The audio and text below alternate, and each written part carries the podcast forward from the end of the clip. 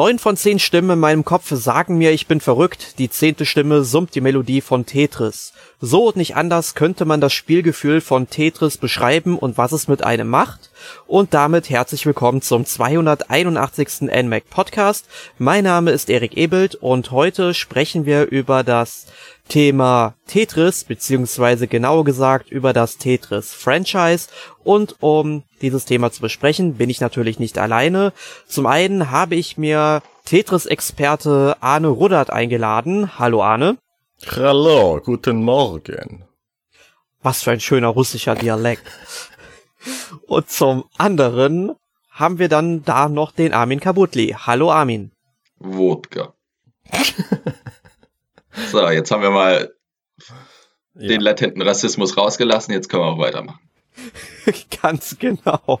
Also, ähm, ihr merkt schon, äh, bei Tetris handelt es sich um ein ja, russisches Computerspiel, das damals in der Sowjetunion entwickelt wurde. Aber bevor wir ein wenig über die Geschichte von Tetris reden, äh, würde ich gerne mal von euch wissen, wie sind denn so eure allgemeinen Erfahrungen mit der Reihe? Welche Teile habt ihr gespielt? Arne, mach doch mal den Anfang. Ich fange lieber mal, weil ich habe nicht so wahnsinnig viele Teile gespielt, aber ich habe ein paar sehr dedizierte Erinnerungen. Also mein Vater zum Beispiel ist halt überhaupt kein Videospieler und ich habe damals einen Gameboy gehabt und mein Bruder hatte auch einen. Und ich erinnere mich noch, wie ich mit meinem Vater am Esstisch saß und über das Linkkabel Tetris gespielt habe. Was damals ja total gut ging. Und mein Vater hatte den Gameboy auf dem Tisch liegen und spielte mit seinen Fingern quasi ähm, mit, mit, spielte mit seinen Zeigefingern. Das war ziemlich kurios für mich, aber es hat funktioniert. Also ähm, ich weiß über das Spielergebnis nichts mehr. Ähm, das andere Tetris-Erlebnis, was ich habe, ist, ähm, es war eines meiner ersten Switch-Spiele tatsächlich. Und ich habe das äh, da eine ganze Weile gespielt, Puyo Puyo Tetris. Und finde die Story einfach unfassbar bescheuert. Das mhm, ist so definitiv. Das zweite Erlebnis und das dritte Erlebnis war, ähm, dass das halt einfach bei meinem Gameboy dabei war. Und ich mich erinnern kann, dass ich zum Launch genau zwei Spiele hatte, nämlich Mario Land und Tetris. Und Tetris einfach unfassbar viel fesselnder ist und mich über, über Nachmittage hinweg einfach dauerhaft an dieses Gerät gefesselt hat. Weil ich einfach nicht aufhören konnte. Das ist ja genau der Witz bei Tetris. Ganz genau, so ein richtig süchtig machendes Spielprinzip. So, äh, gute Frage. Also ich glaube, also wie wahrscheinlich jeder hier in der Runde, habe ich äh, angefangen mit dem Tetris für den Gameboy. Äh, ja, gefühlt zehn Jahre nach seinem Release, weil da war ich ja noch ein bisschen jung. Äh, da kann ich mich immer noch dran erinnern, dass mehr oder weniger äh, jeder in meiner Familie immer mal eine Runde Tetris gespielt hat. Ähm, und ich ultra schlecht war damals. dann habe ich, ähm, ich glaube, dann habe ich es auch tatsächlich nie großartig angefasst bis Tetris DS. Und da war ein Kumpel von mir viel, viel besser als ich und deswegen habe ich es ultra viel gespielt, bis ich irgendwann besser war als er. Ähm, ja, da, da hatte man noch Zeit. Ähm, und dann, ich glaube, dann lässt sich's reduzieren auf Tetris Party auf der Wii, was ich auch echt viel gespielt habe, worüber wir ja nachher glücklicherweise noch äh, bestimmt viel reden werden. Und äh, dann kam auch schon, ja, okay, ich glaube, es gab, es gab noch Handyfassungen und so ein Zeug, aber meh. Ähm, und dann spiele ich, habe ich schon sehr, sehr viele Stunden in die Demo von Puyo Puyo Tetris ähm, reingesteckt. In die Demo, nicht in das Spiel. In die Demo, weil für mich die Demo ausreicht vom Funktionsumfang her. das ist ähm, ein Video, das ich seit Ewigkeiten machen wollte, aber noch nie gemacht habe. Wenn Demos so gut sind, dass, die, dass du die Spiele dazu nicht kaufst. Das ist. Ja, Fantastisch. Ähm, und dann jetzt natürlich jüngst äh, ein paar Stunden Tetris 99. Aber ja, da reden wir ja auch noch drüber. Das war jetzt nicht so das Spielprinzip, was mir super viel Spaß gemacht hat. Mhm. Erik, wie war es denn bei dir? Ja, also ich schließe mich mal ähm, dem Tenor an. auch meine Tetris-Leidenschaft begann damals auf dem Game Boy mit dem, ja, Tetris-Spiel. Hatte diesen Titel allerdings niemals selbst besessen, sondern mein Patenonkel hatte zwei Versionen, die hatten auch, äh, also seine Familie, die hatten auch zwei Gameboys, ich hatte aber auch einen eigenen Gameboy. Und Sonntagnachmittags ist er eben jedes Mal mit seiner Familie auch zu meiner Großmutter gekommen. Und da kann ich mich an sehr viele Nachmittage erinnern, wo er dann die Gameboys mitgebracht hat, das Linkkabel, was ich auch nicht besaß. Und dass wir dann sehr, sehr viel Tetris gespielt haben. Das war für uns damals auch, wenn wir alleine gespielt haben, immer eine sehr große Motivation. Es gab da ja auch mehrere Spielmodi und wenn man diesen einen Spielmodi gelöst hat, dann hat man eben ja, so eine Rakete gesehen und da war die Motivation sehr groß, eben die möglichst größte Rakete da rauszuholen und das hat uns dann auch ähm, unabhängig voneinander sehr, sehr motiviert. Später habe ich dann Tetris und Dr. Mario gespielt. Ich weiß allerdings gar nicht mehr, äh, von wem ich dieses Spiel damals mal ausgeliehen hatte, denn auch selbst habe ich diesen Titel nie besessen, aber irgendjemand hat ihn mir damals mal ausgeliehen gehabt und nun ja, damit habe ich dann damals auch meine Eltern angesteckt mit Tetris zum ja, Leidwesen meiner Super Nintendo Controller zumindest einer davon. Äh, ich kann da schon gar nicht mehr auf dem Steuerkreuz nach unten links drücken irgendwie in die Richtung. Es funktioniert einfach nicht mehr. Der ist kaputt und ich, keine Ahnung, vielleicht müsste ich das Ding irgendwie mal aufschrauben, mir das mal angucken, wie es aussieht. Ähm, aber ich habe halt sowieso noch einen äh, Third-Party-Controller für Super Nintendo, der sowieso noch ein bisschen besser ist als der originale Controller, was man da tatsächlich sagen muss. Ähm, und naja, das ist so meine Erinnerung, die ich dann auch an Tetris und Dr. Mario auf dem Super Nintendo hatte. Äh, dann kam eine ganze Zeit lang eigentlich gar kein Tetris mehr bei mir ins Haus. Erst Tetris Party, das habe ich wieder wie verrückt gespielt. Da geht's mir dann wohl ähnlich wie Armin. Da werden wir dann auch nachher noch sehr ausführlich drüber reden, denke ich mal.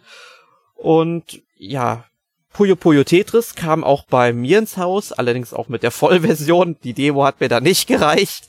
Ähm, ja, war eigentlich damals so gedacht, war so ein Spiel, was ich mit meiner damaligen Freundin gerne hätte spielen wollen. Naja, drei Tage später hatten wir uns getrennt, also ähm, wegen des Spiels. Hatte ich erstmal auf Puyo Puyo Tetris nicht mehr so viel Bock gehabt zu der Zeit, habe es dann aber über ein paar Wochen hinweg immer mal so sporadisch gespielt, um sich halt abzulenken. Ähm, Dies war ein Auszug des traurigen Lebens des Erik E. Ja, so könnte man es sagen. Ähm, selbiges Problem hatte ich ja dann auch mit Mario Kart 8, weil das auch eine Woche vorher rausgekommen ist für die Switch. Ähm, ja, jedenfalls äh, dann Tetris 99, das aktuellste Spiel wohl auf unserer Liste, die wir heute noch abarbeiten werden. Ähm, und da habe ich dann auch schon sehr, sehr viel Spaß gehabt und Zeit investiert. Ich habe eine Rückfrage. Was für ein Gameboy hast du denn gehabt? Weil die Version, die ich hatte, da war ein Linkkabel bei und da war auch Tetris bei.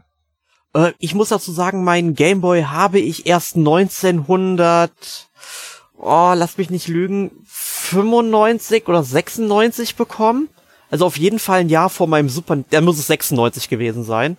Ähm, und da gab es den auch schon in verschiedenen Farben. Also ich ah. habe dann einen grünen Gameboy. Okay. Den gab's damals in Bonn, hat, glaube ich, damals der Promarkt aufgemacht und da gab's den Gameboy für nur 50 D-Mark, das kann man sich gar nicht vorstellen. Mhm. 25 Euro für eine komplette geile Konsole. Und ähm, ja, ich meine, da hat man ja auch schon gedacht, okay, der Gameboy ist am Ende seines Lebens angelangt. Dann kam halt 96 in Japan noch Pokémon raus, dann hat Pokémon dem Gameboy was anderes erzählt. Ähm, ja, und dann es war halt relativ spät, muss ich dann auch sagen. Ich war da auch schon so sieben, acht Jahre alt. Nee, Moment, 96, doch, da war ich acht Jahre alt. Ähm, oder so sieben, acht Jahre alt, wo ich das dann gespielt habe. Ähm, ja. Mhm. Da gab's halt kein Spiel dabei und auch kein Linkkabel. Das musste man sich dann extra kaufen. Aber mein erstes Spiel war Mario Land. Das war dann wie bei dir, Arne. Okay. So ein bisschen. Gut. Also ich denke mal, damit haben wir dann jetzt auch mal klar gemacht, welche Erfahrungen wir bisher mit Tetris gesammelt haben.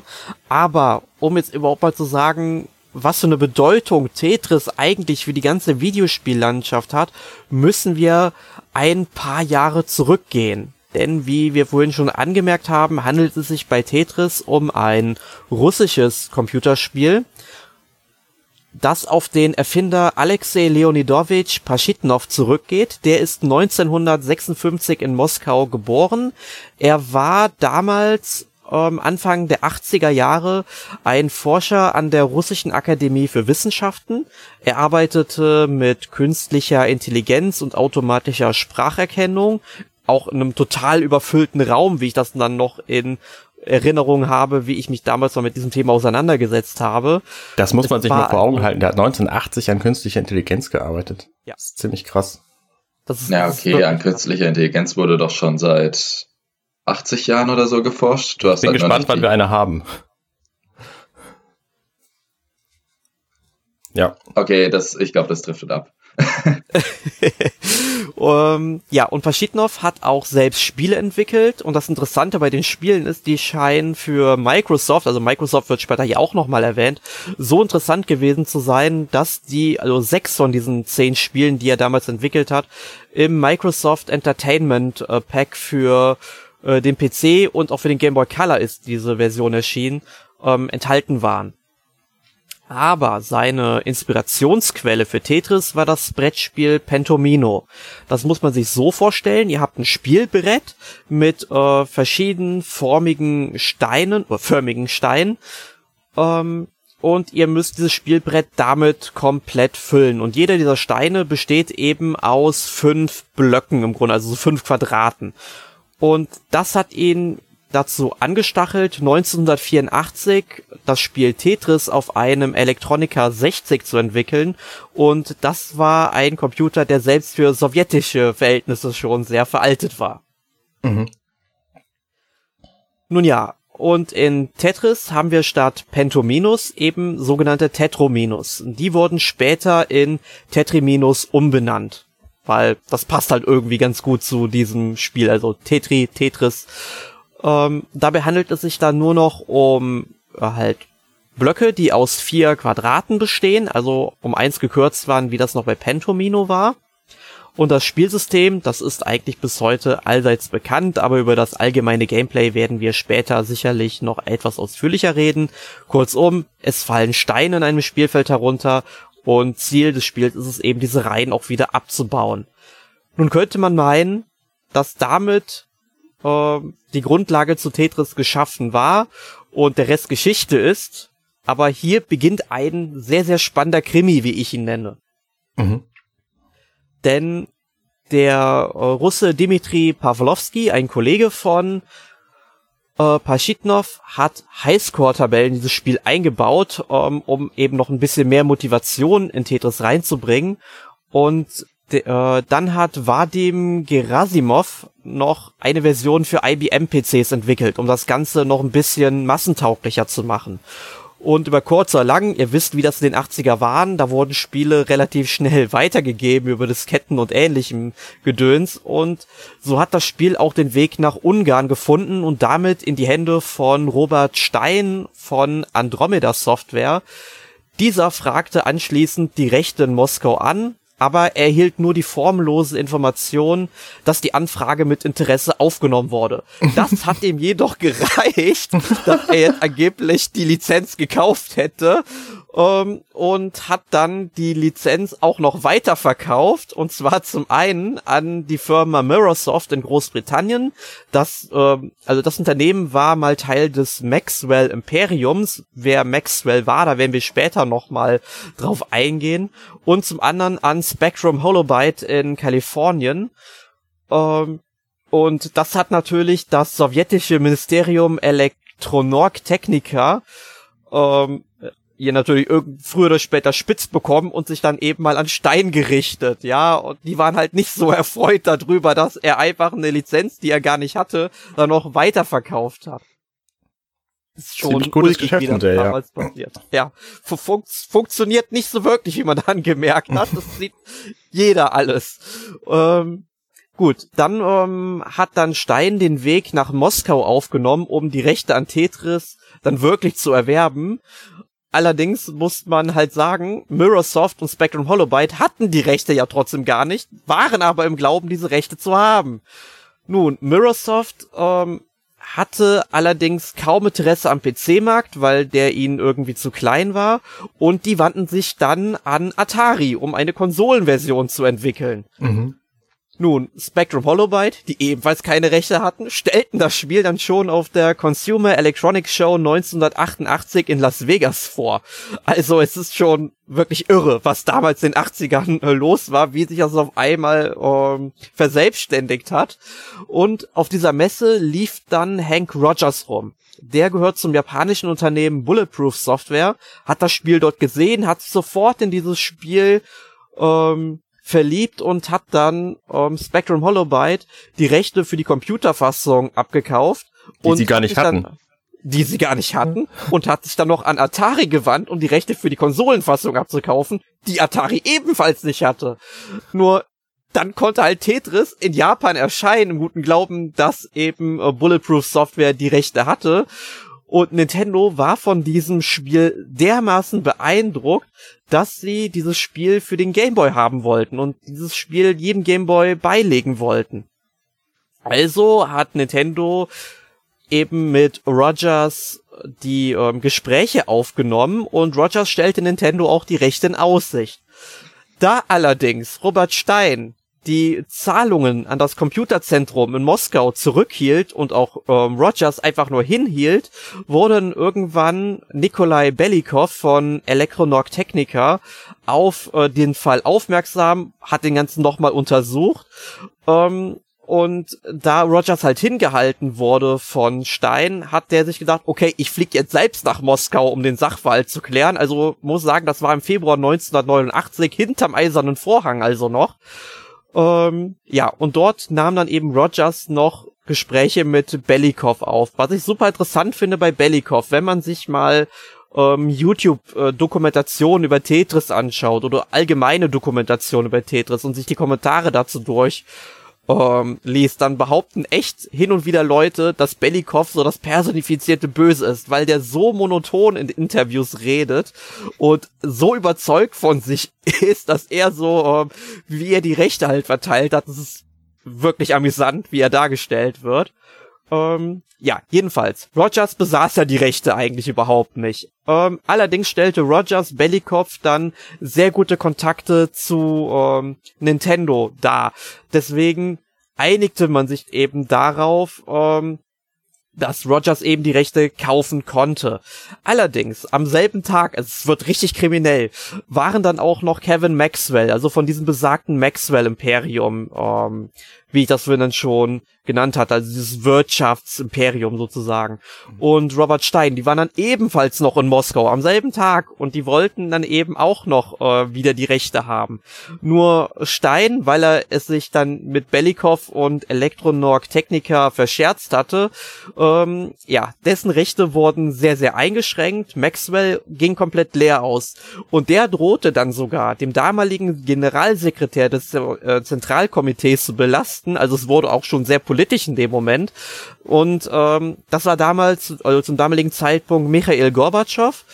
Ähm, also er drohte den dann mit irgendwas zu belasten. Allerdings blieb das ohne Wirkung. Und nun ja, Rogers mit den Konsolenrechten im Gepäck hat sich dann an Minoru Arakawa und Howard Lincoln bei Nintendo ähm, gewandt und hat sich dann ähm, und hat dann in Seattle endlich die Rechte verkaufen können so, dass jeder Gameboy ab April 1989 ein Spiel beigelegt werden konnte. Jetzt war es allerdings so, dass Atari immer noch mitmischen wollte. Die haben immer noch äh, im guten Willen, ja vielleicht nicht mehr geglaubt, aber waren immer noch überzeugt davon, dass sie eben das Recht hatten, Tetris zu verkaufen und hielten an der Tetris-Lizenz fest. Nintendo, der zu dem Zeitpunkt jetzt aber wirklich alleiniger Rechteinhaber war, das zu ähm, vermarkten, sagte halt, nein, nein, nicht mit uns. Die zogen also vor Gericht und gewannen November 1989.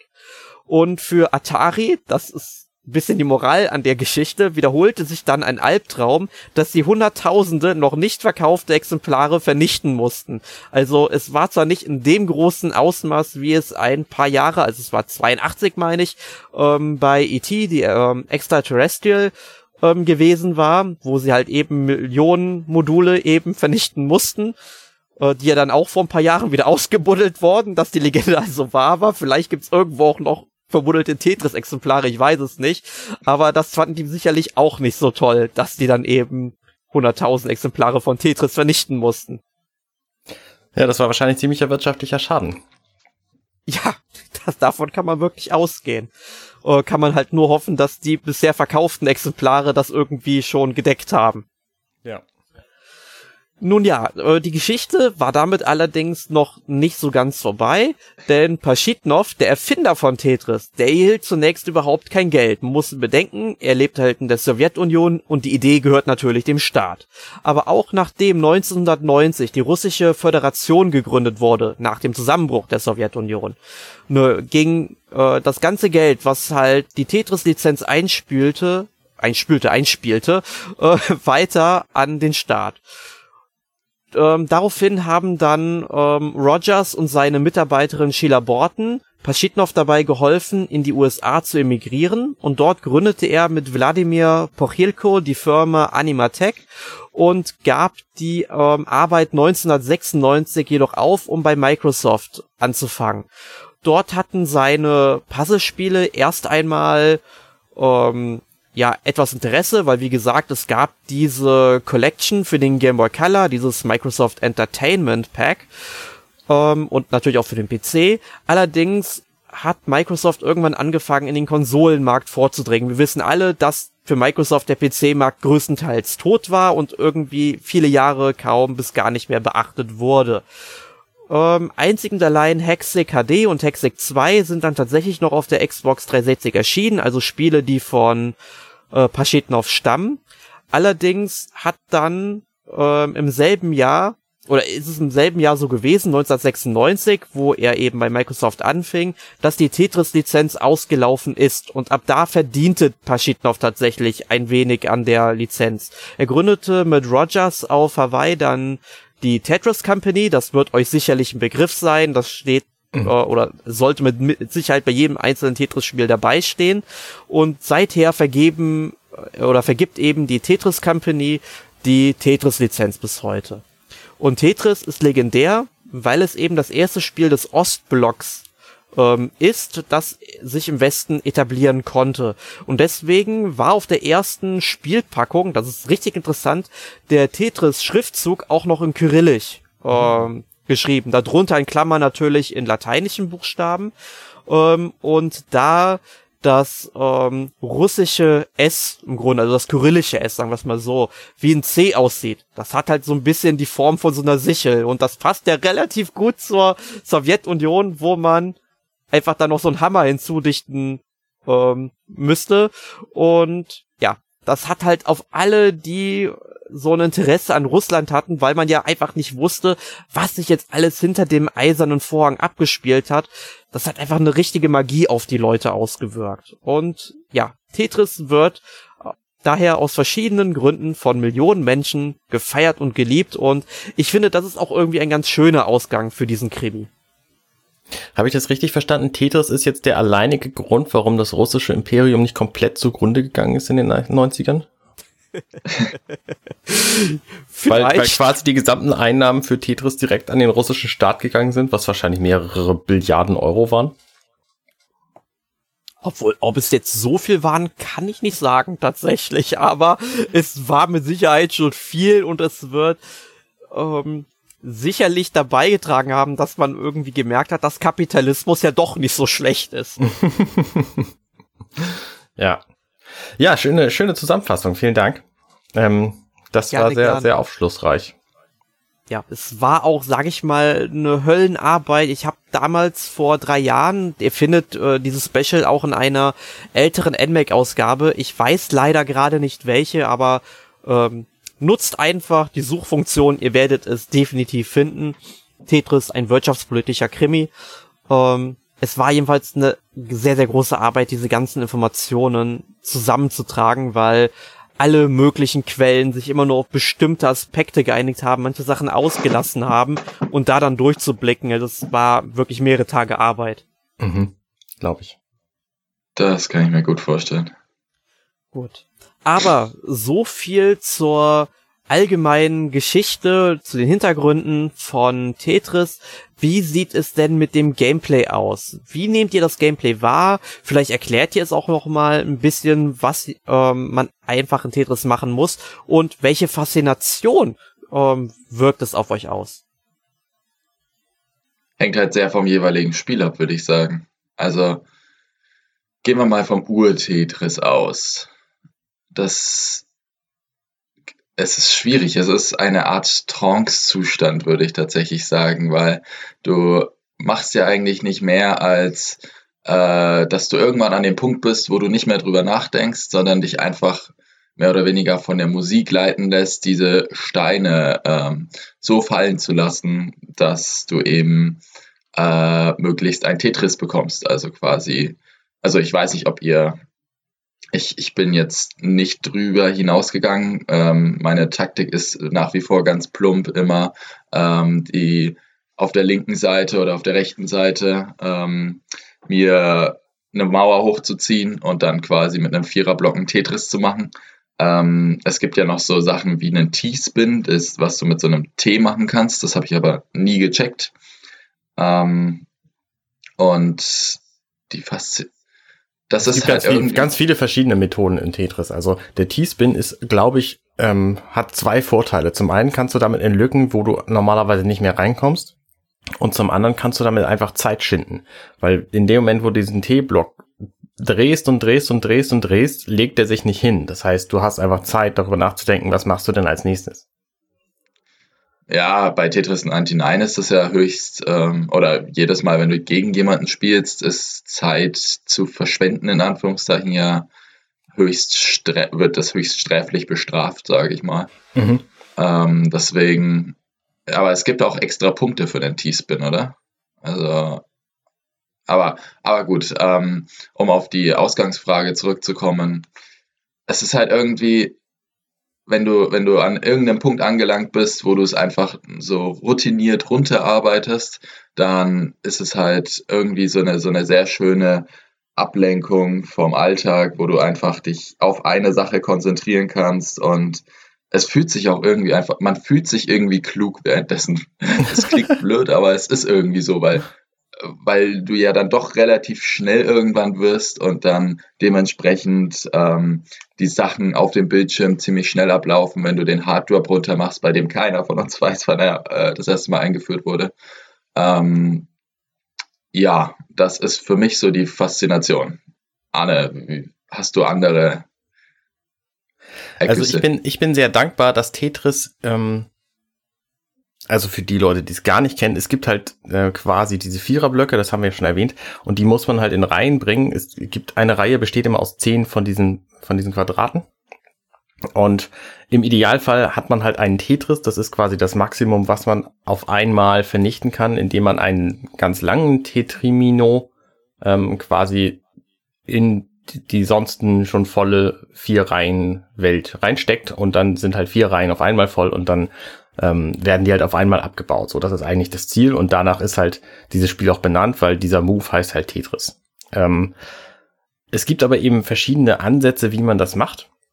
Nämlich zum einen das, was Armin gerade gesagt hat, ähm, die die erste Variante ist, eine, eine Mauer zu ziehen, quasi einen Block vom, vom Rand weg und dann links davon alles, äh, alles voll zu füllen und dann darauf zu warten, dass rechts halt irgendwie Platz ist für diesen Vierer für diese, für diesen langen. Ähm, das ist aber keine sehr clevere Methode, weil du dadurch nicht zwischendurch mal Reihen vernichten kannst. Wenn, während du quasi, wenn du auf der linken Seite anfängst und dich immer weiter nach rechts vorarbeitest mit den, mit den Blöcken und dem Vollfüllen, dann hast du zwischendurch die Möglichkeit, Klötze, die nicht so ein, so ein langer Vierer sind, da reinzubauen, um ein, zwei Reihen zu vernichten und dann weiter zu, äh, zu machen, diesen, äh, diesen Tetris vorzubereiten. Wisst ihr, was ich meine? Ja, wir sollten vielleicht mal äh, sagen für unsere Hörer, was jetzt ein Tetris genau ist. Das ist das Auflösen von vier Reihen, und zwar gleichzeitig. Genau, ich glaube, ich hatte das gesagt, aber vielleicht äh, war das. Okay, vielleicht habe ich es auch überhört. Das, dann tut es mir offiziell leid. Äh, macht ja nichts, macht ja nichts. Jedenfalls ist das im Grunde auch das ganze Spielprinzip. Was ähm, viele von diesen Tetris-Varianten ausmacht, ist, dass du gegen andere spielst. Und wenn du gegen andere spielst, ähm, das hat das erste Tetris eingeführt. Also wenn ich äh, zu drei Reihen zum Beispiel auf einmal abbaue und gegen einen anderen spiele, dann kriegt der zwei Reihen dazu. Das gab's im ersten Tetris schon. Genau, das gab's im allerersten Tetris schon. Da gab's halt diese Linkkabel und da war genau das das Spielprinzip. Und diese Reihen, die er kriegt, die haben halt, die sind im Grunde voll, haben nur irgendwo eine Lücke. Die Lücke ist fairerweise übereinander und nicht, nicht äh, die eine links und die andere rechts in den Reihen. Ähm, das heißt, wenn dein Feld komplett leer ist und du kriegst so zwei Reihen, dann kannst du da einfach irgendwas reinstecken und dann sind die wieder weg. Das Problem ist halt, dass diese Reihen ähm, nicht nicht immer übereinander sind. Das heißt, die zwei Reihen, die haben zwar dann die Lücke auf der gleichen Seite, aber die nächsten zwei Reihen, die du kriegst, die haben die Lücke vielleicht ganz woanders. Und dadurch baut sich halt dein Spielfeld von unten auf. Und deswegen ist es halt manchmal nötig, dass man ähm, einen vorbereiteten Tetris-Vierer-Block-Vernichtungsmove ähm, abbricht, indem man da zwischendurch mal einen anderen Stein reintut, um das, äh, um das eben, um zwischendurch mal ein paar Reihen abzubauen. Ich glaube, ich rede wirr. Nee, also ich fand's verständlich. Und ähm, was Tetris für mich ausmacht, ist halt, dass, genau wie Armin auch gesagt hat, diese Musik einfach dazu, dafür sorgt, dass du in so einen Flow reinkommst und gar nicht mehr merkst, was du eigentlich machst, sondern einfach nur noch darauf, darauf fokussiert bist, diese Reihen abzubauen. Und das ist eben der Punkt, wo ich bei ähm, das reicht offensichtlich vielen Leuten nicht mehr. Und deswegen gibt's halt diese vielen Varianten in Tetris. Das hat ja, also für mich jedenfalls, ich habe halt das originale Gameboy Tetris gespielt und das nächste, was ich gespielt habe, war dann das Puyo Puyo Tetris. Ähm, wo du zwischendurch einfach mal in ein völlig anderes Spiel wechselst, um das dann gegen wen anders zu spielen. Und dann bist du halt aus diesem Tetris-Denken zwischendurch wieder raus. Was, was ich sehr anstrengend finde. Und Tetris 99 hat halt noch diese Meta-Ebene. Das ist so ein Spiel für Leute, die perfekt Tetris spielen können und zusätzlich noch eine Herausforderung brauchen. Das ist quasi wie bei WarioWare, der Modus, wo du dich unter der Decke verstecken musst, um die Spiele irgendwie zu spielen, während deine Mutter draußen vorbeigeht. Also es ist einfach die, die noch komplexere Variante von Tetris, Tetris weil bei, bei Tetris 99, da hast du kämpfst halt gegen andere Leute und musst dir zusätzlich auch noch irgendwie Meta-Geschichten überlegen, wem will ich denn jetzt meine Reihen geben, die ich abbaue beziehungsweise eine weniger bei einem, äh, bei den meisten. Ähm, und das ist mir einfach echt viel zu kompliziert. Es ist ja quasi das Battle Royale unter den Tetris-Spielen. Richtig. Ähm, und deswegen, ich bin bei Tetris grundsätzlich auch glücklich darüber, dass es immer schneller wird, weil es dann dadurch für mich irgendwann vorbei ist. Wenn es immer in der gleichen Geschwindigkeit bliebe, dann würde ich wahrscheinlich irgendwann verhungern. Ja, ich mag es immer nicht, wenn es zu schnell wird. Nee, ich auch nicht, weil dann verliere ich halt irgendwann. Aber das ist auch gut, weil ja. sonst dann beende ich das Spiel halt wenigstens. Ja, okay, das stimmt. Ja. Und du wirst ja, sag ich mal, auch wieder angestachelt, dann noch eine Runde zu spielen. Richtig. Und du legst das Spiel dann immer noch nicht weg. Und das ist diese Faszination an Tetris.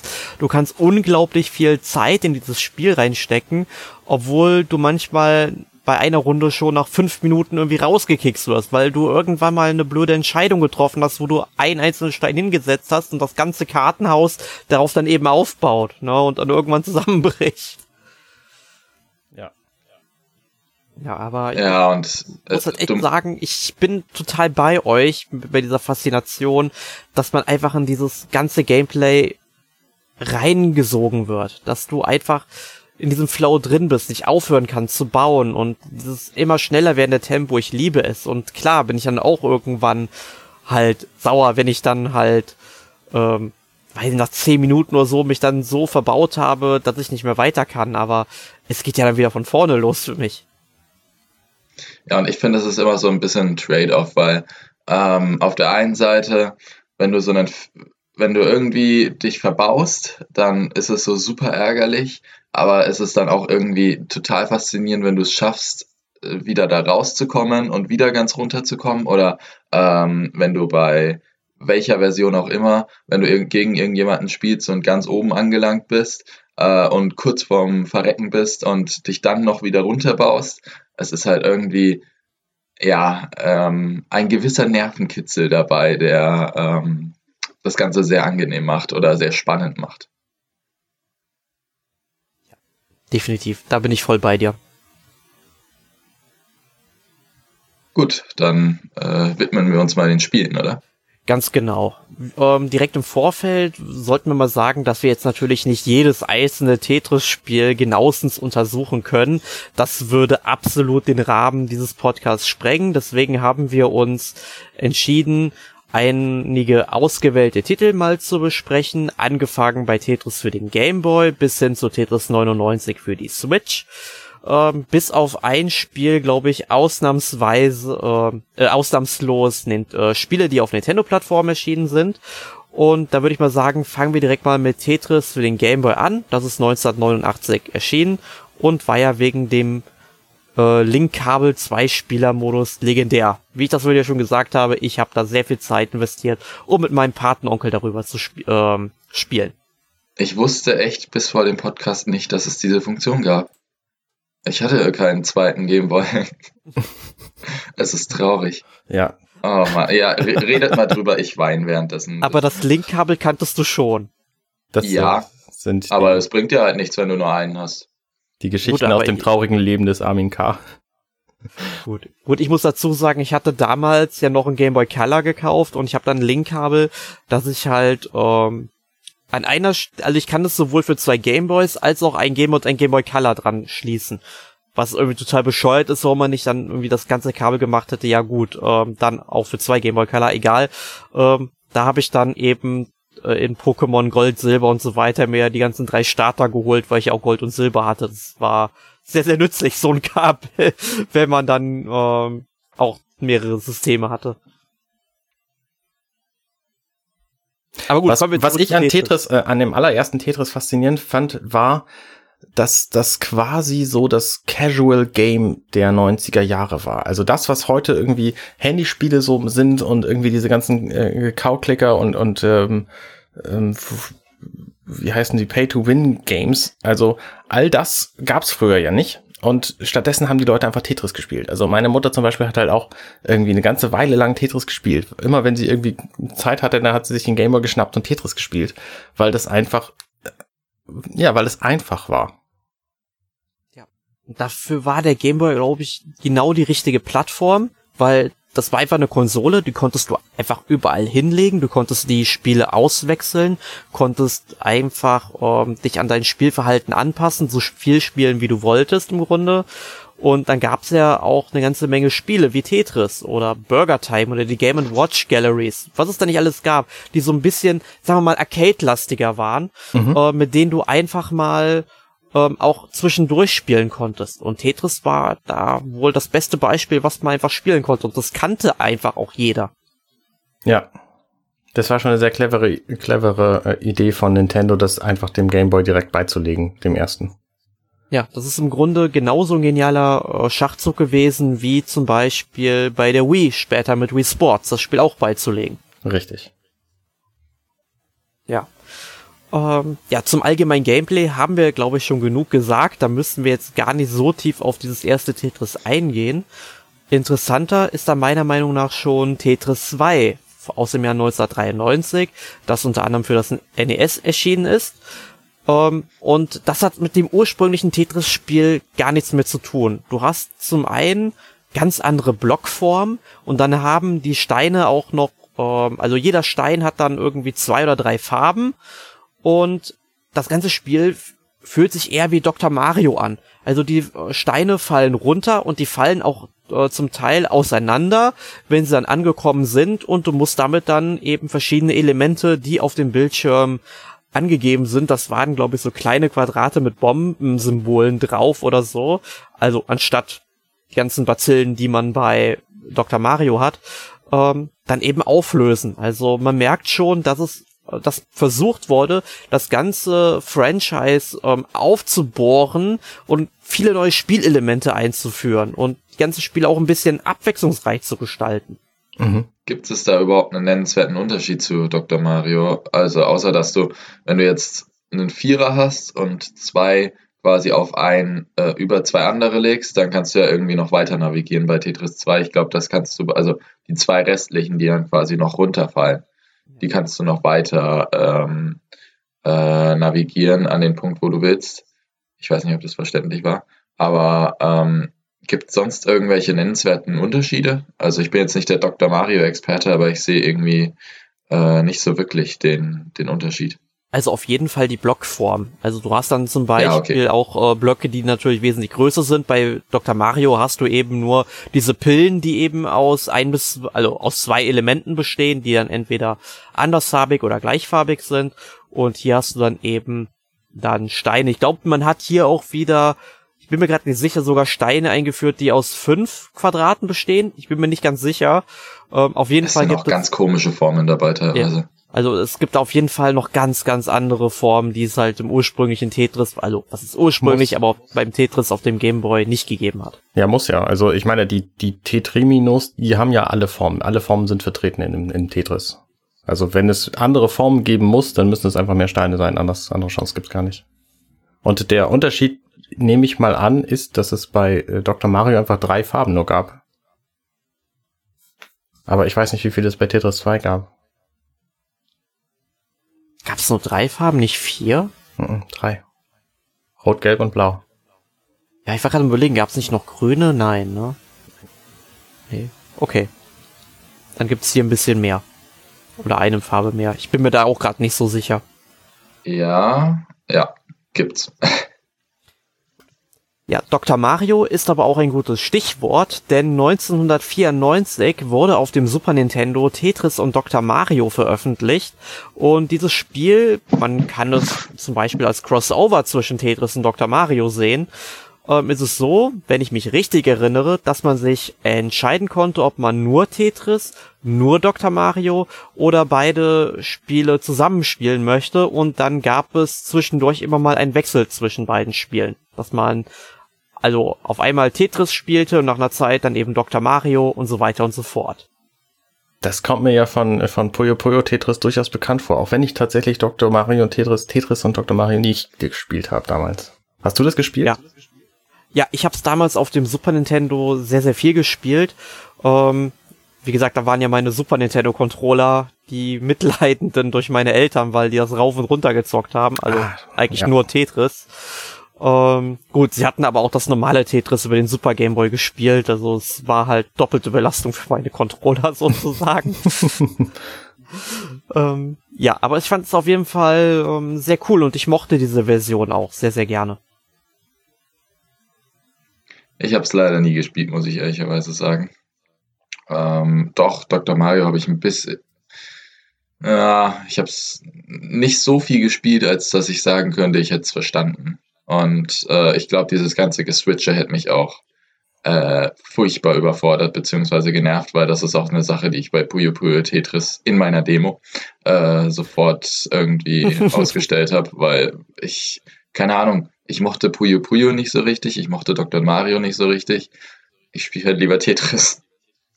Ja, so geht's mir im Grunde auch. Also Dr. Mario ist zwar auch ein nettes Puzzlespiel, aber ich muss ehrlich sagen, Tetris hat dann schon den besseren Flow. Definitiv.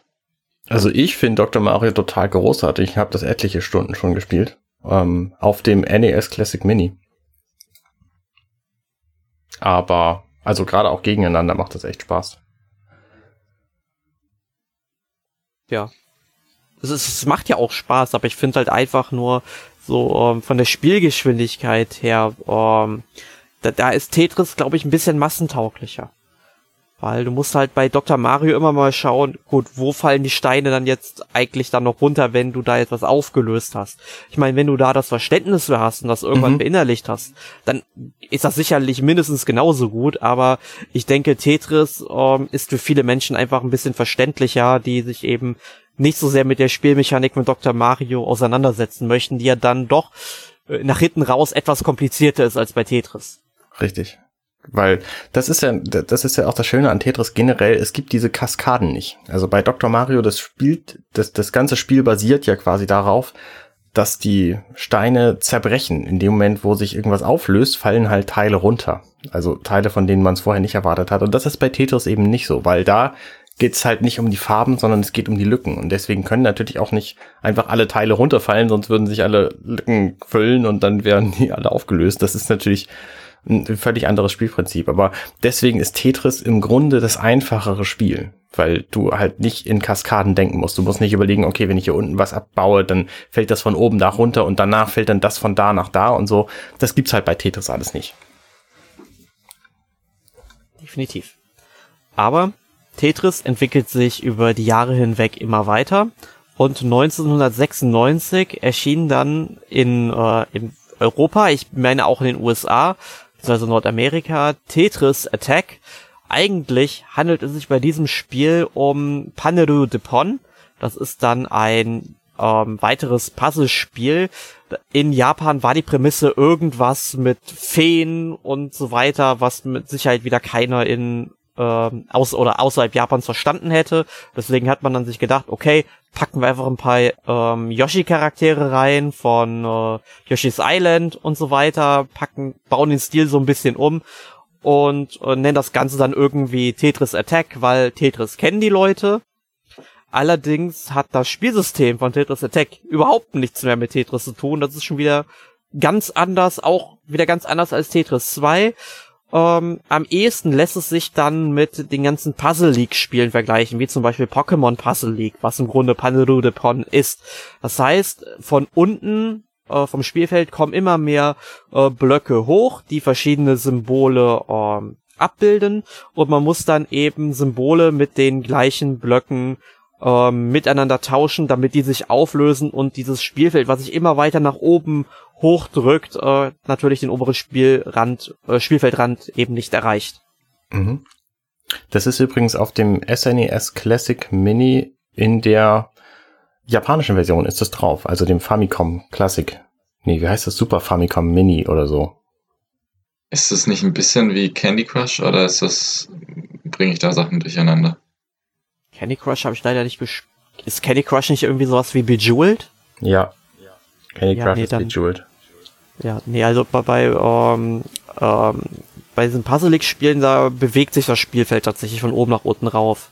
Also das, du siehst es halt anfangs noch nicht äh, komplett, du siehst halt anfangs, okay, unten kommen jetzt die Blöcke, jetzt muss ich langsam überlegen, wie muss ich die miteinander tauschen. Also ich, ich würde ja sagen, gönn Ich dachte nur wegen diesem Tauschprinzip. Entschuldigung. Ja, ja nee, nee, aber das Tauschprinzip ist schon irgendwo ähnlich, das stimmt schon.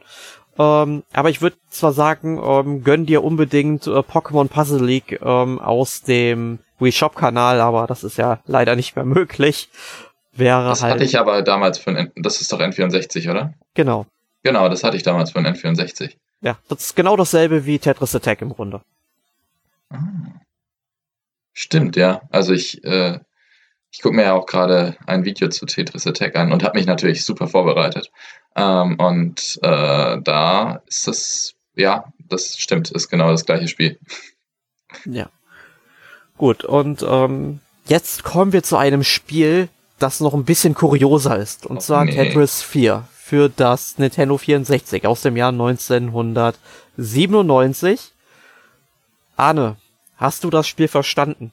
Überhaupt nicht. Also man guckt quasi auf so eine Kugel und da fallen von außen Steine drauf. Mehr habe ich nicht verstanden.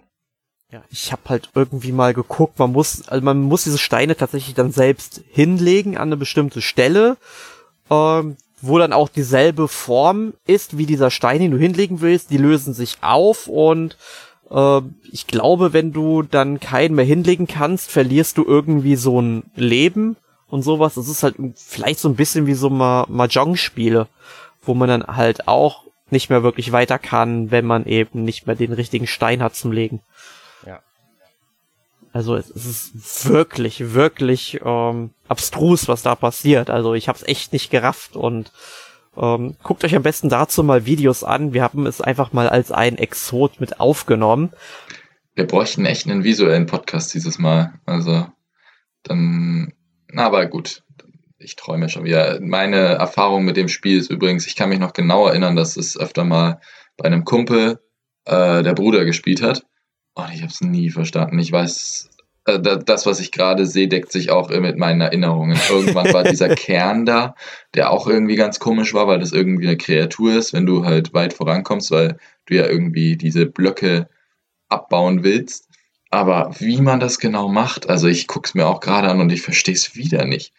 Das ist so unfassbar unintuitiv. vielleicht ist es ja das geilste Spiel überhaupt, wenn man es mal verstanden hat. Aber ich glaube, also ich glaube, dafür brauche ich noch mehr akademische Abschlüsse, um das äh, irgendwie meistern zu können. Auf jeden Fall braucht dieses Spiel ein N64 wenigstens als Hardware, weil das halt eine 3D-Engine hat. Das stimmt. Und wow. da fällt nicht auf, dass es halt blockig ist, weil es halt Tetris ist. Ja, genau. Es ist, es ist gar nicht mal so hässlich. Es ist, hat zwar einen Hintergrund, bei dem ich, glaube ich, wenn ich mir den länger angucke, in die Klapse eingewiesen werde. Ja. Aber ähm, sonst, ja, okay, es ist vom Stil her schon ziemlich hässlich, aber es ist gut gealtert. ja, ja, ja, das ist schon erstaunlich. Also auch die ganze, ganzen, ganzen ähm, Info. Anzeigen darüber, die sehen halt super N64 aus, aber das Spiel selber ist relativ zeitlos. Nur halt auch relativ versteht. undurchschaubar. ja. Wesentlich durchschaubarer ist dann schon Tetris 64. Wie man unschwer am Titel erkennen kann, ist dieses Spiel für das Nintendo 64 erschienen, ein Jahr später, 1998. Und es war halt das klassische Tetris-Prinzip, was aber interessant war, dass dieses Spiel wurde mit einem Pulsmesser ausgeliefert, den man sich dann ans Ohrläppchen hängen musste. Ähm, und hat dort dann eben den Puls gemessen. Und je nachdem, wie hoch der Puls war, desto höher war auch die Spielgeschwindigkeit. Es ist so ein Arschloch-Feature, das ist unfassbar. Das ist echt krass, hat, ja. Hat es mal jemand von euch gespielt? Weil ich stelle mir das super witzig vor. Leider nicht, da dieses Spiel nur in Japan veröffentlicht wurde. Allerdings, so habe ich meine Recherche rausgefunden, ist es wohl ein sehr ähm, ja, außerhalb Japans freundliches Spiel, da die ganzen Texte auch schon auf Englisch sind. Ähm, es war vermutlich auch mal angedacht, das Spiel auch außerhalb Japan zu veröffentlichen, aber dazu kam es dann leider nicht mehr. Also selbst wenn ist auch nur in Japan erschienen, oder? Entschuldigung. Bitte? Der Pulsmesser ist auch nur in Japan erschienen, oder? Ja, ich kenne zumindest kein Spiel, das das ähm, wirklich verwendet hat. Außer ich, Tetris 64. Ich kenne auch von diesen Chat-Funktionen von der Wii U kein Spiel, das das richtig verwendet hat und trotzdem existieren sie. Ja. Ähm, bei Tetris ist es jetzt aber auch nicht so tragisch, wenn du eine japanische Version spielst, weil ich glaube, die Story, die kriegst du auch so hin. Ja, definitiv. Also es, es gibt echt Spiele, die sind so massentauglich. Selbst zum Beispiel ähm, äh, Mario Super Picross, also dieses Super Nintendo Picross mit Mario-Motiven und so weiter, ähm, habe ich halt auf der Wii und dann später noch sehr viel mehr auf dem New Nintendo 3DS gespielt. Ist ja auch nur eine japanische Version.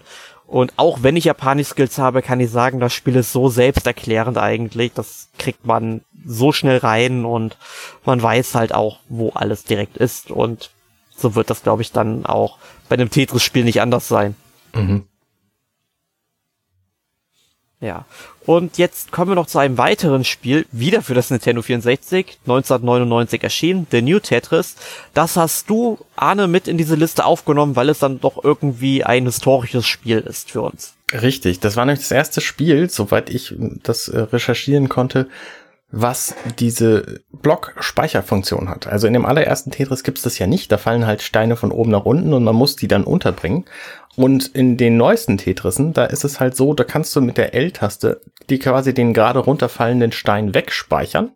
Und wenn du einen weggespeichert hast, ähm, während du diesen Knopf drückst, dann kommt der an dessen Stadt wieder. Das heißt, du kannst diesen langen Block, den du für den Tetris unbedingt brauchst, kannst du dir speichern und dann erst den ganzen Rest bauen und dann den langen Block wieder hervorholen, wenn du ihn brauchst und den dann verwenden statt des Blocks, der da eigentlich runterfallen wollte. Und das ist ein Feature, was dem ganzen Spiel erheblich mehr Tiefe und mehr strategische Möglichkeiten gibt. Und das ist offensichtlich zum ersten Mal in The New Tetris für N64 im Jahr 1999, also vor auch schon 20 Jahren erschienen. Ja. Hast du das mal gespielt? Nein, habe ich nicht. Ich habe nur bei der Recherche jetzt festgestellt, dass das Feature offensichtlich da zum ersten Mal vorkam. Weil es gibt da noch so ein Feature, dass Blöcke zu ganz großen Blöcken werden. Ähm, was ich, aber ja.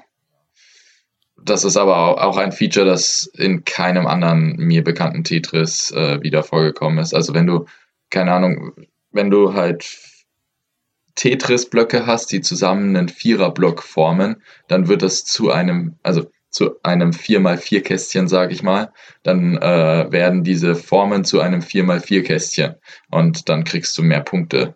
Mhm. Es, ist, äh, es ist furchtbar hässlich, wenn man sich so anguckt. Und ich weiß auch nicht, ob das.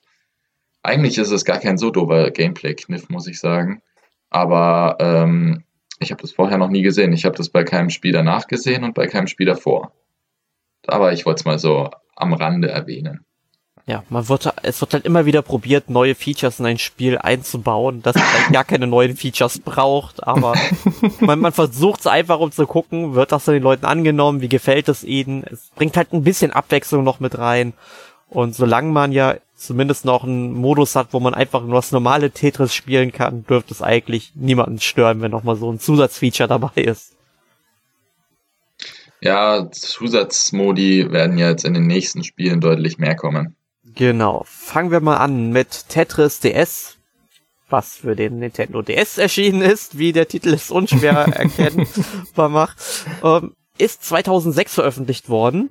Habe dieses Spiel leider nicht gespielt. Es steht seit vielen Jahren noch auf meiner Wunschliste der Spiele, die ich mir noch nachholen muss. Ich weiß zum Beispiel, dass bei uns aus der Redaktion unser Ex-Redakteur Emil ein sehr, sehr großer Fan von Tetris DS ist.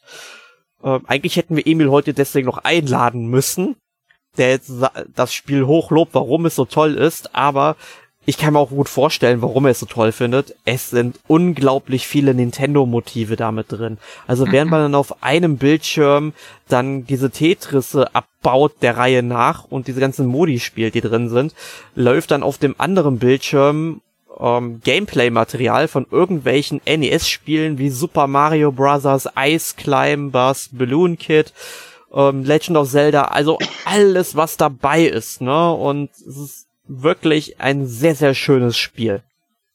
Und die das Musik ist, ist, natürlich auch daran angelehnt.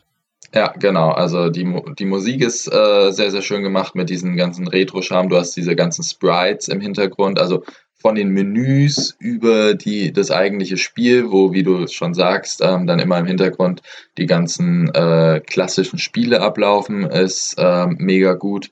Ähm, du hast, was ich sehr angenehm finde, äh, nicht, dass es irgendwann schneller wird. Also es wird schon immer schneller, aber es ist in Level aufgeteilt. Ich glaube Level 1 bis 9. Das heißt, du weißt immer so ungefähr, woran du bist. Und wenn jemand äh, sich denkt, ja Gott, ähm, äh, mache ich, also es gab es im Ur-Tetris an sich auch schon, äh, dass du Level auswählen konntest von der Geschwindigkeit her, aber hier wird es noch ein bisschen mehr zelebriert äh, mit einem Levelaufstieg und sowas und das finde ich ganz, äh, ganz nett. Ähm, und es gab viele Modi, die ich jetzt leider alle nicht mehr so ganz zusammenbekomme. Ähm, es, genau, du konntest gegen den Computer halt so wie beim Ur-Tetris äh, schon spielen. Also quasi, dass sich, du sich gegenseitig die reingibst. Das ging natürlich auch über die, die äh, Wi-Fi-Funktion vom äh, DS und online, wenn ich mich nicht irre. Ähm, dann gab es eben die ganz ja, es gab, es gab jedenfalls ähm, recht viele, viele Modi. Einmal, wo du halt äh, ganz klassisch Tetris gespielt hast, einmal, wo du äh, speziell ähm, spezielle Pattern hattest, von denen du dich run runterarbeiten musstest. Ähm, äh, genau, und das hat ziemlich viel Abwechslung geboten. Aber ich bin der Einzige, der es gespielt hat, oder? Mhm. Also es gab halt auch noch so Missionen, in denen, aber ich bin gerade am überlegen, es alle Modi zu erklären, ist hier ziemlich, ähm, würde, glaube ich, ziemlich den Rahmen sprengen. Was dieses Spiel halt sehr, sehr gut gemacht hat, ist, es experimentiert mit der Tetris-Formel. Es gibt dir sehr, sehr viel Retro-Vibes, aber es bleibt auch klassisch noch Tetris und es lässt sich einfach unfassbar gut spielen und steuern. Ähm, also ich finde, gerade wenn du heute das Ur-Tetris spielst, wirkt es sehr behäbig und klobig und vom Flow her war so das, ähm, oder ja, waren die späteren Nintendo-Teile eigentlich immer so mit Abstand die besten, hatte ich das Gefühl. Also so wie, wie die Geschwindigkeit sich erhöht hat, wie die Steuerung, ähm, äh, wie die Präzision der Steuerung war und sowas. Ähm, ich finde, da, das ist mir zumindest hier das erste Mal aufgefallen. Das war aber auch das erste nach dem Ur-Tetris, was ich wirklich viel gespielt habe. Mhm. Ähm, dass das einfach eine neue Dimension von der ganzen Haptik war. Ja. Ja, ich denke mal, das ist sehr selbsterklärend, was du jetzt noch alles so erzählt hast. Da brauchen wir gar nicht mehr groß was zu kommentieren. Ich denke mal, das ist ein richtig, richtig schönes Spiel. Aber ebenfalls ein richtig, richtig schönes Spiel ist Tetris Party, das 2008 im Wii Shop Kanal für die, ähm, also auf der Wii veröffentlicht wurde und dann 2010 nochmal als Deluxe-Variante in physischer Form für die Wii und den DS. Das habe ich nämlich sehr, sehr viel damals gespielt, hauptsächlich auch den Online-Modus und dieses Spiel ist auch wieder randvoll mit zahlreichen Modi, die dann unter anderem sogar das Balance Board unterstützen, was ich zum Beispiel gar nicht mehr wusste. Ähm, Echt, das Ami. wurde doch irgendwann, das wurde doch ziemlich groß promoted. Aber es macht auch gar keinen Sinn. Deswegen, ich glaube, wir brauchen da nicht drauf eingehen. Nein, aber was kommt dir denn noch so in den Sinn zu diesem Spiel? Welche Modi sind dir in Erinnerung geblieben? Vor allem der Online-Modus. Ich weiß, dass du, ähm, ich glaube, das Ding hat damals 1200 Punkte ge äh, gekostet und äh, wenn du unter den so und so viel Besten warst, also es gab immer wieder Turniere, bei denen du Punkte sammeln konntest und wenn du unter den so und so viel Besten warst, hast du diese 1200 Punkte gut geschrieben bekommen. Und ich glaube, es gab fünf oder sechs Turniere. Ich war leider nicht so gut, ähm, da, als dass ich die bekommen habe, aber ähm, äh, ich, ja, es gibt bestimmt Leute, die, ich weiß nicht, hast du da mal was gewonnen, Erik? Ich wusste tatsächlich bis jetzt gerade nicht, dass es da Turniere gab. Okay, weil da gab's, es gab halt so eine, so eine Webseite, wo du den, ähm, die Rankings sehen konntest, ähm, so Live-Rankings und ähm, die wurden aber auch, die waren so im ersten halben Jahr, als das Spiel gelauncht ist oder so. Und wer war denn das? Irgendjemand, heißt der Toba? Irgendjemand auf jeden Fall hat äh, 1200 Punkte investiert und ich glaube 4800 am Ende davon bekommen, was halt eigentlich schon ziemlich cool ist. Ähm, und es hatte ein sehr, sehr gutes Online-Ranking-System. Ähm, ein, ein Thema, über das ich mich ja stundenlang auskotzen könnte. Ähm, ja.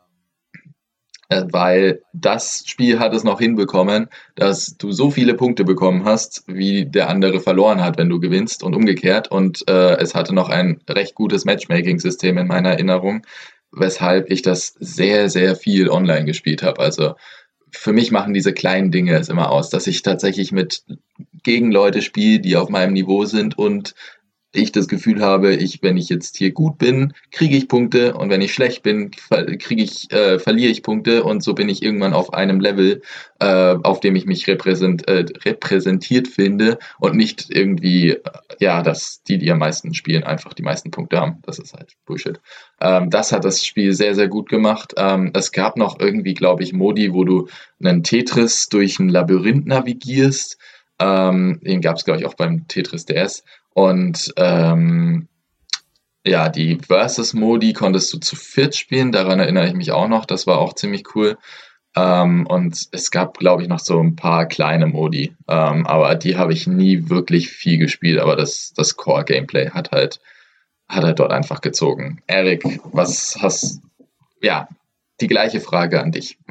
Ja, also der Modi, der mir noch in Erinnerung geblieben ist, es gab da ähm, ein Modus, wo man so ein kleines Männchen äh, quasi auf so einen Turm klettern lassen musste. Der ist halt ja. immer hochgeklettert über die Steine. Man musste die halt immer so legen, dass der auch immer wieder auf die nächste Ebene hochklettern konnte. Also sprich, der konnte auch immer nur diese, ähm, also ein Quadrat groß, äh, also ein Quadrat hoch konnte er klettern. Also er konnte jetzt nicht irgendwie eine Wand hochklettern, das ging nicht. Ähm, das musste man dann sehr, sehr geschickt machen. Das fand ich, war sehr amüsant. Aber ich muss dazu sagen, ich habe dieses Spiel auch sehr häufig nur im Online-Modus gespielt, also fast ausnahmslos. Wenn ich gewusst hätte, dass es diese Turniere gegeben hätte oder gegeben hat, dann hätte ich die sicherlich auch ähm, mitgemacht, denn ich war überhaupt nicht schlecht in diesem Spiel. Ich war mal auf Platz 30 der Weltrangliste oder auf Platz 6 der Deutschlandliste oder Europaliste, wie das war. Ich war da richtig gut, nur irgendwann kamen vor mir nur irgendwelche Japaner, die mich sowas von fertig gemacht haben. Also die haben solche Jedi-Reflexe gehabt und nee, ich, ich, kam, ich kam nicht mehr an. Ich hatte irgendwann mal das Höchste, was ich hatte, waren über, beim ähm, ähm, Matchmaking, die Punkte, die man verdient hatte, irgendwie, ich glaube so 8400 oder sowas. Man fängt ja mit 5000 an. Und so bei 7500, da fängt's wirklich an, wo du auf Gegner triffst, die dich so fertig machen. Und ich bin auf einmal habe ich nur noch so schwierige Gegner bekommen, weil ich einfach so ein hohes Niveau erreicht hatte. Und boah, nee, es ist, es ist, ich kam nicht mehr weiter. Ich habe da meine Meister gefunden, muss ich sagen. Aber es ist so ein fantastisches Spiel gewesen. Ähm, was halt auch noch sehr interessant dabei war, zu dem Zeitpunkt ging mein alter Röhrenfernseher auch kaputt. Äh, sprich, der ist hin und wieder auch einfach mal dann ausgegangen und wenn man den wieder angemacht hat, hat man auch noch gesehen, wie die ganzen Farben sich so ein bisschen äh, vermischt haben. Es hatte also dann noch so einen ähm, psychedelischen Effekt gehabt bei diesem Spiel. ähm, aber es war einfach nur fantastisch und ich hoffe, und ich hoffe, das Spiel wurde ja damals von Hudson Soft entwickelt. Und äh, Konami hat ja irgendwann mal Hudson Soft geschluckt. Und wenn Konami klug ist und mal wieder ein bisschen mehr Geld im Videospiel investieren will oder ich meine, die sind doch momentan so in diesem Retro-Wahn, dass sie irgendwie diese ganzen Collections raushauen. Ähm, dann bitte denkt daran, es gibt Tetris Party äh, kauft euch bitte nochmal die Tetris-Lizenz ein und veröffentlicht dieses Spiel einfach nochmal mit genau diesem gleichen Online-Modus nochmal auf der Switch. Das wäre eine richtig, richtig gute Alternative zu Tetris 99 momentan. Und das wäre das bessere Spiel, aber da. Ja, definitiv. Brauch, brauchen wir gar nicht sagen, dass es das bessere Spiel wäre. Das ist definitiv der Fall. Ähm, ja, also ich fände das so gut, wenn Konami sich äh, dem mal annehmen würde. Ja. Gut, ähm, kommen Arne, wir dann noch Ja. zu dem Hast, Spiel. äh, hast du noch was zu sagen zu Tetris Party oder du hast es nicht gespielt, oder? Nee, ich habe es nicht gespielt. Ich finde aber, wo du vorhin von Ranking-System sprachst, es gibt nur ein einziges gutes Ranking-System und das ist die Elo-Zahl. Kennt ihr das? Nee. Nee. Ähm, da wird quasi die erwartete, also der erwartete Ausgang zwischen zwei Matchings wird, wird quasi berechnet und du wirst nach deiner, also die Elo-Zahl ist im Grunde, äh, du fängst auf einer bestimmten Zahl an, alle Spieler fangen auf einer bestimmten Zahl an und Mhm. ähm, man verliert Punkte und der andere gewinnt dieselbe Anzahl. Das heißt, die Gesamtpunkte Genau. Anzahl der, der Spieler ist um die, also ist, ist einfach n mal die Anzahl der Spieler. So. Das heißt, du hast immer die gleichen Punkte im Pool in global gesehen. Genau, genau. Und das funktioniert deswegen sehr gut, weil da halt die Erwartungshaltung des Spiels mit reingeht. Also es äh, gibt, gibt zum Beispiel eine iOS-Version von Carcassonne, wo das, wo das drin implementiert ist. Da habe ich das zum ersten Mal kennengelernt. Und da ist es halt so, nehmen wir an, ich habe 1000 Elo-Punkte und der andere hat 2000. Dann ist die Erwartungshaltung, dass der andere gewinnt, weil er ja viel mehr Punkte hat als ich. Das heißt, Ja. die Punkteverteilung ist dann nicht mehr so, dass bei einem Unentschieden keine Punkte wechseln, sondern bei einem Unentschieden entschieden gewinne ich Punkte und er Mhm. verliert welche. Weil wir uns dann quasi angleichen an unserer Ziel, an unser, ähm, unsere Elo-Wert. Das heißt, wenn wir immer unen unentschieden gegeneinander spielen, dann haben wir irgendwann den gleichen Elo-Wert. Das ist Und das ist halt, lustigerweise genau das, was ich vorhin versucht habe zu erklären, was für das so ist- das. genau, das ist halt der, der, ähm, die Cleverness von diesem System. Und deswegen ist es halt, jedenfalls in meiner Warte nach, das einzig sinnvolle Ranking-System für Spiele. Weil das eben genau das ist. Das heißt, du gewinnst, nur wenn du immer gewinnst, ist dein Wert hoch. Und wenn du immer viel spielst nur und mal gewinnst und mal verlierst, dann pendelst du dich halt irgendwann auf einen Wert ein, der deinem Können entspricht. Und andere Leute mit dem gleichen Wert können halt genauso viel wie du, weil die auf, auf ähnliche Weise viel verlieren und gewinnen, so. Und das, das ist halt clever. Und ich nehme mal an, dass es bei diesem Spiel so ist, habe aber gerade bei der kurzen Recherche nichts gefunden darüber. Doch, das ist haargenau so. Also ich gucke mir auch Okay. gerade ein Online-Battle an. Ähm, das ist, also genau, ähm, die Kniffe hast du ja schon gesagt, genau. Wenn du viele Punkte hast und der andere wenig, dann und du gegen ihn gewinnst, kriegst du auch wenig. Wenn er jedoch gegen dich gewinnt, kriegt er sehr viele und du verlierst sehr viele. Genau. Ähm, das ist genau das System, was auch bei Mario, also das Punktesystem, das bei Tetris Party benutzt wird, ist vom System her ähm, auch das gleiche, was zum Beispiel bei Mario Kart Wii verwendet wurde Mhm. äh, was sie ja später aus, also jetzt bei Mario Kart ähm, 8 aus unerfindlichen Gründen äh, geändert haben. Und das ist zum Beispiel auch das gleiche, was ähm, bei, auf der Wii bei äh, Grand Slam Tennis verwendet wurde. Ich Mhm. höre auch gleich auf, zu, darüber zu reden. Ähm, und ja, das, wie du schon sagst, es hat halt dazu geführt und auch wie es ja Erik erzählt hat, dass du irgendwann halt einfach unter Gleichgesinnten bist und ja, immer das genau. Gefühl hast, gerecht behandelt zu werden. Ich finde, es gibt nichts frustrierenderes, als wenn du irgendeine Punktzahl erreicht hast und am Ende ähm, die Leute äh, mit der gleichen Punktzahl einfach viel, viel schlechter sind und du genau weißt, oder noch schlimmer, das fand ich bei Mario Tennis auf der Switch zum Beispiel so nervig. Ich habe ähm, irgendwie 95% Siegerquote gehabt, aber hatte trotzdem ähm, Gegner, die 5000 Punkte mehr hatten als ich oder wie viel das auch äh, da war, einfach weil die halt viel mehr gespielt haben. Ja, und das richtig. ist halt, das macht halt gar keinen Sinn. Ja. Und das hat dieses Spiel in meinen Augen, also ich glaube, ich habe auch 80 Stunden in das Spiel gesteckt oder so. Und 60 davon waren der äh, Online-Multiplayer, weil eben dieses, ich wusste nicht, dass der, äh, ich wusste den Namen von dem System nicht, jetzt habe ich jetzt auch wieder was gelernt. Aber ja, das ist, ähm, äh, das ist einer der Punkte, weshalb dieses Spiel online so fantastisch ist. Genau. Und es ist eigentlich so simpel. Also, ja. Naja, die Berechnung ist schon kompliziert. Weil, ja, aber, aber so das, du, das du Prinzip halt die Formel einmal rein und dann ist gut so. Also. Genau.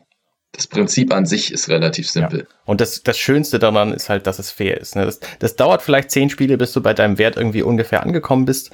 Und wenn du dann besser wirst, wirst kriegst du halt mehr Punkte. Und wenn du schlechter wirst, verlierst du halt welche so. Und das entspricht aber immer ungefähr deinem Können. Und das ist halt das Coole. Kommen wir zum nächsten Spiel. Ähm, Puyo genau. Puyo Tetris auf dem 3DS, der Wii U 2014 und der Switch im Jahr 2017. Ich muss gestehen, ich habe das tatsächlich erst auf der Switch kennengelernt und kannte auch vorher Puyo Puyo als Spiel überhaupt nicht. Wie ist das bei euch gewesen? Also Puyo Puyo war mir definitiv schon ein Begriff gewesen. Also vielleicht nicht unbedingt als Puyo Puyo, aber ich kannte dieses Spielprinzip bereits von ähm, Dr. Robotniks äh, Mean Bean Machine auf der Mega Drive und von Kirby's Ghost Trap auf dem Super Nintendo, weil das genau gleich funktioniert. Mhm. Ähm, dass du Puyo Puyo vorher, äh, oder das Spiel Puyo Puyo Tetris vorher noch nicht gespielt hast, liegt vermutlich daran, dass das Spiel auf dem 3DS in der Wii U nicht außerhalb Japans erschienen ist ah. und erst auf der Switch dann seinen Weg nach Europa gefunden hat. Ähm, aber ich muss dazu sagen, das Spielprinzip Puyo Puyo, ich, ich mag es irgendwo, es geht so ein bisschen in die Richtung von ähm, Dr. Mario. Dr. Mario im Grunde, ja, weil es funktioniert, glaube ich, nach demselben Konzept. Und ich glaube, hier haben wir dann tatsächlich vier verschiedene äh, Schleimsorten, wenn ich das richtig im Kopf habe. Mhm. Vielleicht, vielleicht habe ich es da deswegen mit Dr. Mario vorhin ein bisschen ähm, vermischt gehabt. Aber ist auf jeden Fall auch ein sehr schönes Spiel. Ähm, Habe ich jetzt allerdings auch schon länger nicht mehr gespielt. Müsste ich mal wieder meine Switch reinwerfen. Aber zu diesem Spiel haben wir damals ja auch einen eigenen Podcast gemacht. Ja, na klar, das könnt ihr alles nachhören. Genau, Hun äh, Nummer 173. Wie sieht es denn bei dir aus, Armin? Ähm, kanntest du Puyo Puyo schon vorher? Äh, irgendwoher schon. Also es hat mir der, dieser Style mit diesen Blobs und diesen komischen Augen hat mir irgendwie schon was gesagt. Ich kannte es wie du unter dem Namen Puyo Puyo nicht. Und ich kann auch nicht genau sagen, was ich da gespielt habe, aber ich habe auf jeden Fall schon mal irgendwas gespielt, wahrscheinlich auf irgendeiner Mobile-Variante, was vom Prinzip her genauso war. Ähm, ich muss aber auch fairerweise sagen, meine Erfahrungen mit ähm, Puyo Puyo ähm, auf Puyo Puyo Tetris sind ungefähr 5% des Spiels, weil ich halt meistens einfach Tetris gespielt habe. Ja, ich, ich habe meistens lachend froh. davor gesessen, um äh, mich über die bekloppten Dialoge äh, zu amüsieren. Ja. ja, okay, da kann ich nicht mitreden. Ja, die, die habe die hab ich tatsächlich die irgendwann immer weggeswitcht. Die, die konnte ich irgendwann einfach nicht mehr ertragen war mir irgendwann, das war selbst dann für meine Verhältnisse und ich lieb so japanischen Blödsinn. Das war mir selbst dann irgendwann zu blöd. Ja, verstehe ich. Ja. Gut. Sonst, was gab's dann für Modi bei Puyo Puyo Tetris? Ähm, also, ich, wie gesagt, ich kenne halt nur den ganz normalen Versus-Modus. Äh, hat es online getaugt und äh, was gab's denn da so Singleplayer-mäßig? Ähm, jetzt, ich muss sagen, ich habe das Spiel das letzte Mal vor zwei Jahren dann auch gespielt, ne? Aber ähm, ich glaube, so umfangreich von den Modi war es gar nicht. Also es war mehr so auf dieses Kernspiel konzentriert, wobei ich halt sagen muss, ich habe sehr auch ich habe diesen ganzen Story-Modus ja auch durchgespielt, ähm, wo man halt eben nur Tetris und Puyo Puyo ganz normal spielt, wenn ich das richtig im Kopf habe. Arne, weißt du es besser?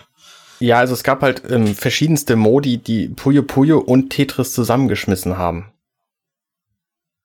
Mhm.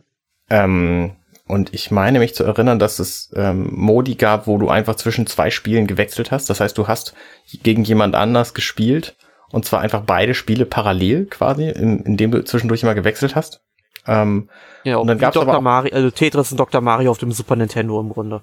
Genau, und dann gab's aber auch einen Modus, wo du ähm, wo die beiden Spiele tatsächlich gemischt wurden, wo du mit Tetris-Steinen irgendwie in Puyo-Welten reingegangen bist oder so. Mhm. Aber das weiß ich ehrlich gesagt nicht mehr.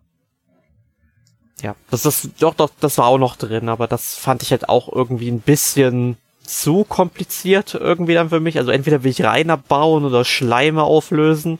Ja, genau. Das war dann mir doch etwas zu viel des Guten. Aber ich meine, wem das gefällt, der kann ja auch diesen Modus spielen.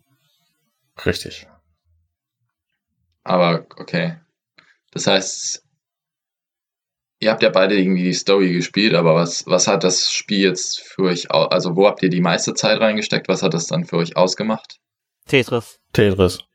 Okay, gut. ja, das auch geklärt. Fällt nicht schwer, wir kommen immer wieder auf Tetris zurück. Und ähm, ein Spiel, das ich unbedingt auf der PlayStation 4, also das einzige Spiel, über das wir heute aus dieser Reihe reden, das nicht für Nintendo-Plattform bisher zumindest erschienen ist, ist Tetris Effect. Erschienen 2018, unterstützt auch die äh, Virtual Reality Brille der PlayStation 4. Richtig. Es ist auch ein sehr irres Spiel und es wird immer sehr, sehr hoch gelobt, wenn ich was davon höre. Also das sieht schon, schon wenn du so normale 2D-Videos von diesem Spiel siehst, dann sieht es wahnsinnig ähm, dem Namen nach effektvoll aus. Also die Reihen zerbersten in verschiedene Partikeleffekte und die Musik äh, ist halt ist halt sehr einlullend und ich glaube, dass das Spiel in, in VR gespielt einfach noch eine Runde immersiver ist als Tetris das ohnehin sowieso ist. Ich habe es aber selber nicht getestet. Nee, ich leider auch nicht. Ich muss es unbedingt noch spielen. Aber was ich wohl bei meiner Recherche rausgefunden habe, ist, dass die Spielgeschwindigkeit, also wie schnell die Steine runterfallen, davon abhängen, wie schnell die Musik läuft, die im Hintergrund stattfindet. Aha, okay. Das spielt, glaube ich, auch noch so ein bisschen damit rein und das ist sicherlich eine sehr nette Idee, die ich gerne mal ausprobieren möchte. Mhm. Mir fehlt halt die PS4 und die PS4 Headset VR-Geschichte. Ja, ja gut, die Virtual Reality Brille, die habe ich auch nicht. Ich habe keine PS4. Tja. Naja, ich werde dann irgendwann mich mal für die Gruppe opfern müssen, um es dann mal rauszufinden. Ja, mach das mal bitte. damit ich sagen kann, ob es dann jetzt wirklich. Ich glaube, äh, es ist gefährlich, weil es ist so gehypt und wir haben da alle so Bock drauf, dass man eigentlich nur enttäuscht werden kann. Mach, aber mach mal das mal. Wenn du am Ende enttäuscht bist, dann ist es ja nicht so schlimm. Ja, das das ist halt das Schlimme dabei, wenn ein Spiel gehypt wird, dann hat man so immense Erwartungen dran. So ging es mir dann jetzt auch mit Skyrim tatsächlich, wo ich es dann nach acht Jahren oder, na, oder sieben Jahren, wo es dann mal draußen war, endlich mal gespielt habe. Und ja, ähm, es ist halt Elder Scrolls, wow, das ist nicht viel anders als vorher und yay. Also ich fand Egal. es gut. Ja, es ist ja auch ein gutes Spiel, will ich auch nicht sagen, aber es ist halt Elder Scrolls. Es ist jetzt nicht irgendwie die Neuerfindung des Grals. Ah, ja, dann ja, okay. spiel doch mal das neueste Fallout. Das soll doch die Neuerfindung des Grals sein. Ja gut, da, da, da habe ich, da hab ich nicht so viel Vorerfahrung. Ich habe Fallout 3 irgendwie mal ein Stündchen gespielt auf der 360 und danach nie wieder. Aber egal, das ist ein anderes Thema für einen anderen Podcast vielleicht. Ähm, Kommen wir ich, zum letzten Spiel auf dem Darf ich davor noch ähm, eine ja, kurze Frage an Arne stellen?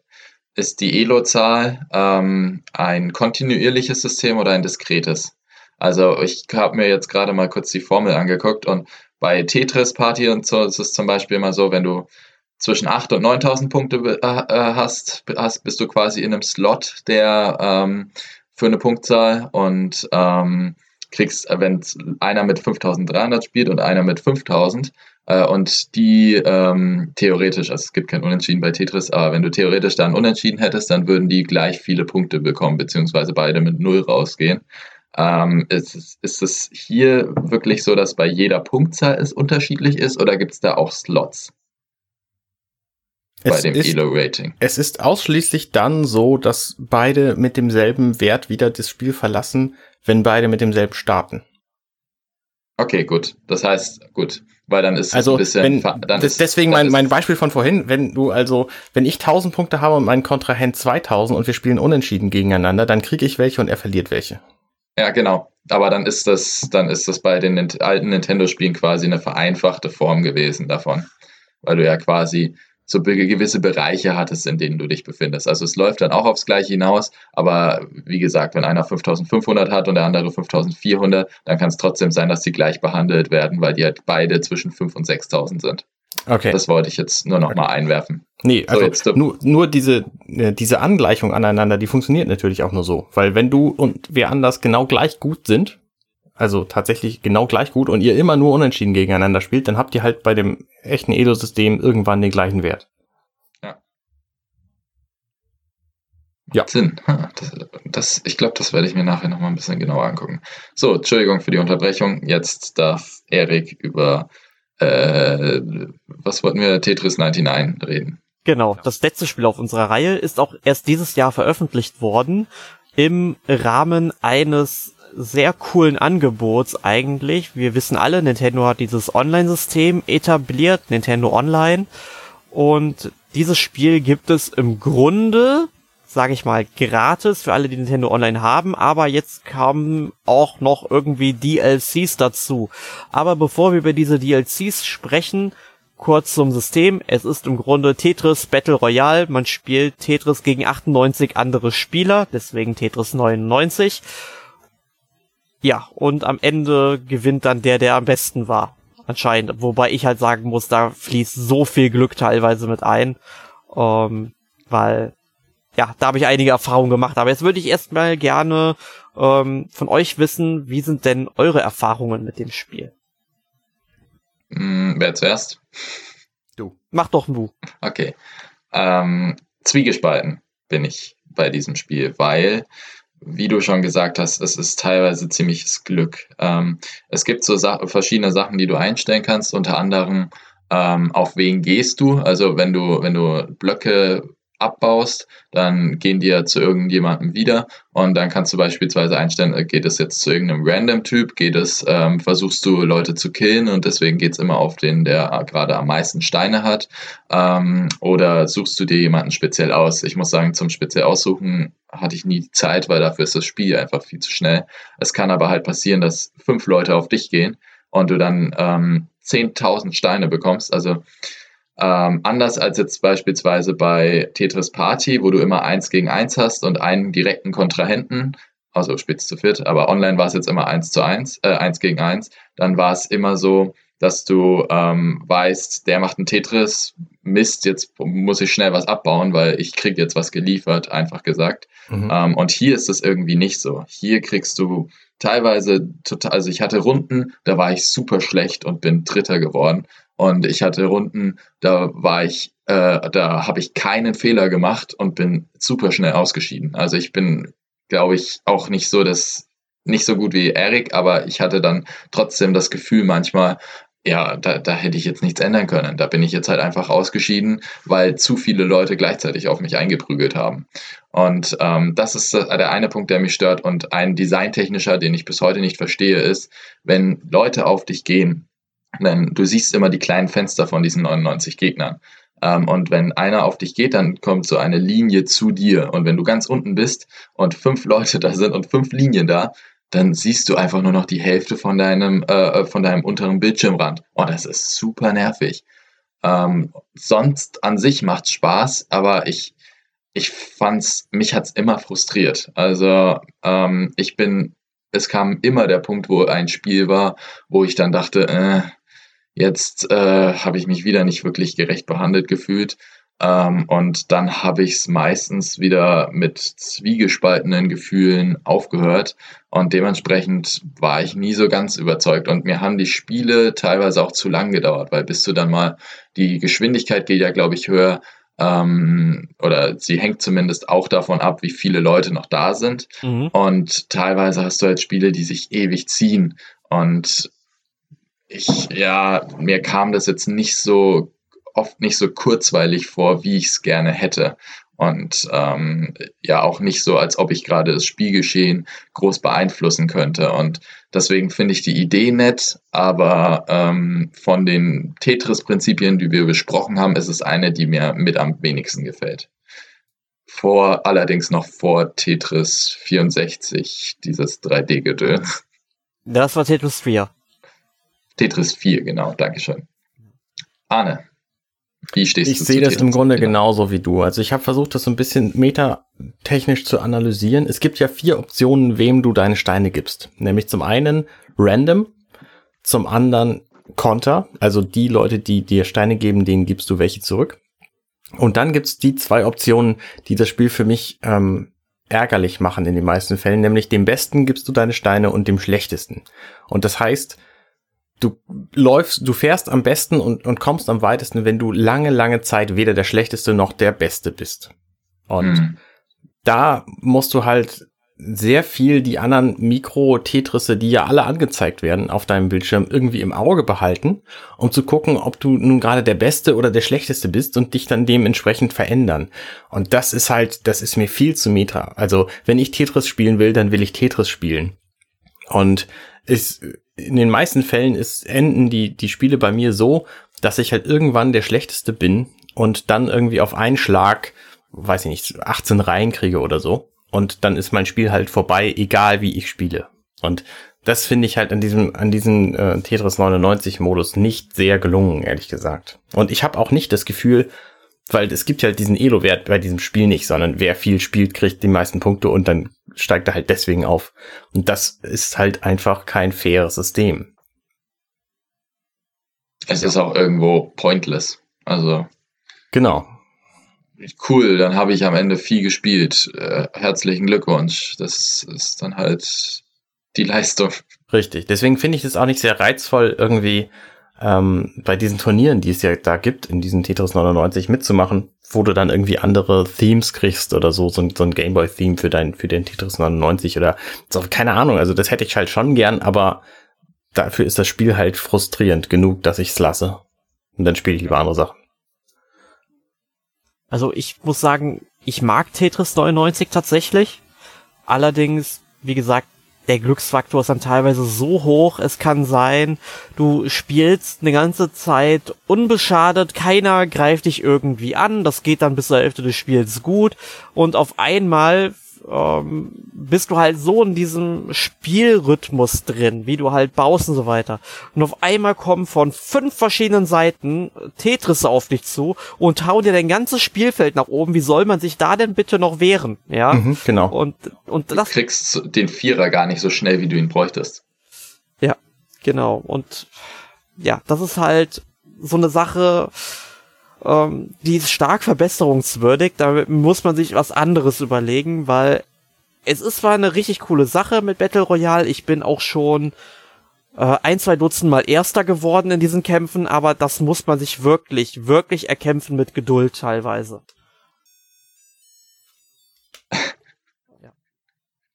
Wer hat denn das jetzt abgespielt? Was? Ja, wer wohl ahne. Mit, mit Gut, ähm, zu den anderen Modi. Meine Frage, habt ihr die gespielt? Ich nämlich nicht. Welche anderen Modi? Bei Tetris die, 99. Die über die, die DLCs. DLCs. Ja. ja.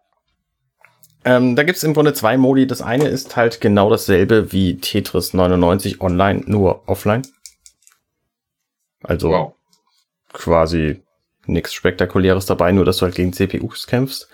Und das andere ist ein Marathon-Modus, der tatsächlich auch einigermaßen Spaß macht, weil du da einfach das Ziel hast, X Reihen abzubauen. Und wenn du das schaffst, dann hast du halt gewonnen, so fertig. Und wenn nicht, also das ist quasi, du spielst Tetris. ja. Okay, aber das ist auch offline. Genau, das ist auch offline. Du zahlst halt für diesen DLC, zahlst du 10 Euro. Ähm, und dafür kriegst du das halt. Und ne, wenn du irgendwo ein anderes Tetris hast, dann lohnt es sich wahrscheinlich nicht, den zu kaufen. Ja, ich würde sagen, es sollte auf jeden Fall noch ein Offline-Multiplayer-Modus dazukommen und, sag ich mal, ein Online-Modus, wo man gezielt gegen Freunde spielen kann. Mhm. Das wäre schon auf jeden Fall eine sehr, sehr gute Erweiterung dafür. Gegen 99 Freunde. ja, gut, und, ich glaube. Du kannst es nur spielen zu 99. Wenn einer absagt, geht's leider nicht. Ja, das, ja, ich glaube nicht, da würde man, sagen wir mal, auf neun Spieler oder so begrenzen. Keine Ahnung. Ja. Aber Hauptsache, es kann ja auch sein, dass man einfach da nur gegen einen Freund spielt, das würde ja reichen, ne? aber es ist ein bisschen umfangsarm, muss dazu sagen, es ist halt ursprünglich als Teil dieses Nintendo Online-Gedöns gedacht und als solches soll man es auch sehen, es ist eine nette Ergänzung, aber kein vollwertiges Tetris. Einem geschenkten Gaul schaut man nicht ins Maul. Naja, was heißt geschenkt? Man muss ja Nintendo Online abonniert haben und das hab ich nicht. Ich hab's halt einmal gespielt, äh, weil ich mir einen Monat gekauft habe für vier Euro. Ja. Und deswegen, ich wollte halt einfach spielen, habe gesagt, okay, ich habe jetzt einen Monat lang gespielt, das reicht mir jetzt, habe genug Spaß mit diesem Spiel gehabt. Ähm, und da ich sowieso kaum online spiele, brauche ich halt diese Mitgliedschaft nicht. Ähm, und daher, da muss Nintendo mir noch mehr bieten, dass ich dafür Geld bezahlen soll, weil so gut läuft das online ähm, Spielen ja auch nicht. Obwohl Tetris 99 recht flüssig läuft, muss man sagen. Mhm. Ich hatte, ich hatte vielleicht zwei oder drei ähm, Abbrüche während dem ganzen Monat, also ist okay. Ja, bei mir lag es meistens bei den Abbrüchen dann daran, dass tatsächlich ich äh, mein Internet äh, geschwächelt hat. Also ich hatte jetzt nie das Gefühl, dass es großartige Abbrüche gab. Gut. Ähm, ja, jetzt haben wir ja über verschiedene Tetris-Spiele gesprochen. Welches Tetris ist denn eurer Meinung nach ja das Beste? Also welches würdet ihr denn ganz besonders empfehlen? Puh, äh, Tetris 4. Wollte ich auch sagen. Verdammt, ich auch. Okay, ähm, welches Spiel würden wir denn danach empfehlen? Wir wollen ja nicht immer all dasselbe sagen. Ich ja, schwierige Entscheidung. Ähm, ich schwanke sehr, sehr stark zwischen Tetris Party und Tetris DS. Ich mit Tetris D äh, Party verbinde ich mehr. Tetris DS ist rein objektiv gesehen für mich das bessere Spiel, äh, weil es einfach noch mehr bietet, wobei es auch ein unfairer Vergleich ist, weil Tetris Party ein, äh, wie hießen die damals, WiiWare äh, Titel ist. Und ähm, zumindest, es gab ja Tetris Party Deluxe noch, aber das ist ähm, ja äh, nicht erwähnenswert. Und Tetris DS war ja ein vollwertiger Titel. Nichtsdestotrotz, ich glaube, wenn ich heute nochmal ähm, eins von beiden nutzen würde, würde ich mich wahrscheinlich, also wenn eins von beiden auf der Switch rauskommen würde, würde ich mich wahrscheinlich über eins im Stile vom Tetris DS freuen, weil es einfach noch mehr Fanservice liefert, liefert und trotzdem die ganzen Modi hat, die auch ein Tetris ähm, Party hat. Deswegen entscheide ich mich für Tetris DS.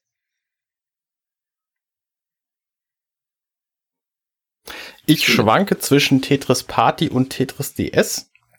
Hab allerdings keins von beiden gespielt. Aber das scheinen die auf jeden Fall besseren Spiele zu sein im Vergleich zu denen, die ich kenne. Ähm, nee, ernsthaft, meine, meine Empfehlung wäre wahrscheinlich Tetris 99, wenn ihr Nintendo Online-Kunde seid und eine Switch habt. Einfach deswegen, weil es nichts kostet. Ähm, das originale Tetris, ne, das gibt's halt auf aktuellen Nintendo-Plattformen quasi nicht.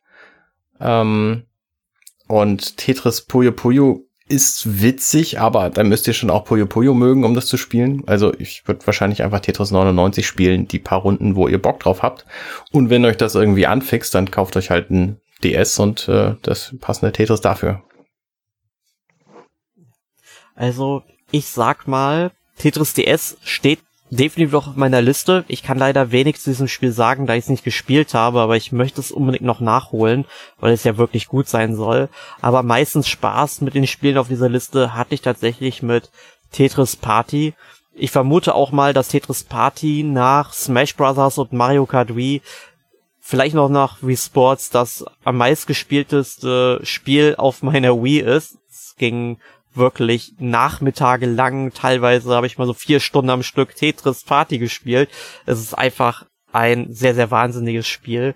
Und deswegen würde ich am ehesten das empfehlen. Allerdings muss man dazu natürlich sagen, online werdet ihr es nicht mehr spielen können. Das ist so der große Kritikpunkt, den ich jetzt hätte, weswegen ich ja unbedingt hoffe, dass dieses Spiel nochmal für andere Plattformen erscheint, meinetwegen auch für Steam, weil auf Steam würde man halt sagen können, okay, das wird ein Leben lang vermutlich laufen können. Ähm, ja. Aber ich, was ich interessant finde übrigens, das, ähm, ich hatte ja vorhin gesagt, dass Tetris eigentlich jedem ein Begriff sein sollte. Bei der Mongolischlehrerin tatsächlich nicht. Weil wir hatten gestern noch darüber geredet und dann hatten wir es ihr erklärt und dann vielleicht, ja, das hat sie ja vor 30 Jahren schon gespielt, ist auch ein alter Hut und sowas, ne? Und ja, alles ja voll verdrängt. Hm. Und ähm, ja, da wird es, glaube ich, auch mal Zeit, dass sie noch mal ein bisschen Tetris auffrischt. Dann bring sie mal mit, bring ihren DS mit und Tetris DS und sag, ey Mongolisch-Lehrerin, hier hast was. okay. Ähm, so viel dann, sage ich mal, zu unserem heutigen ähm, Thema Tetris. Jetzt das war ja überschaubar. Unsere, das, das war, wir, wir haben es versucht kurz zu fassen, sagen wir es mal so. Ähm, jedenfalls kommen wir nur noch zu unserer allwöchentlichen Rubrik. Und zwar letzte Woche gespielt. Armin, mach doch mal den Anfang. Ich habe, wer hat denn Breath of the Wild reingeschrieben? Das ist eine Mischung aus ähm, meiner und der Arbeit von Arne. Okay, das erinnert mich irgendwie an das Video von äh, Game 2 mit äh, God of War auf Sächsisch. Kennt ihr das? Muss ich euch dann mal schicken. Sehr, sehr witzig. Du hast also God ähm, of War ähm, gespielt, oder? Ich, nee, ich habe Breath, äh, nur wegen der Aussprache. Äh, ich habe Breath of the Wild äh, gespielt.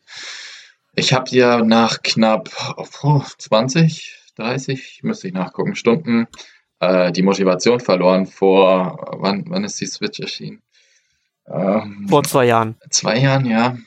Ähm, und habe mir jetzt irgendwann mal gedacht, hm, spielst du es mal weiter. Weil irgendwie, ähm, ich, ich habe Cuphead gespielt und irgendwie hatte ich keine Geduld mehr dafür und wollte was Neues spielen, dachte aber, äh, ich habe noch so viele Spiele, die ich eigentlich spielen müsste, arbeitest du da mal was ab und war jetzt bei dem beschissensten Dungeon, den ich jemals in irgendeinem Zelda-Spiel gesehen habe ähm, den Van Rutter, glaube ich, dieses Wasserding.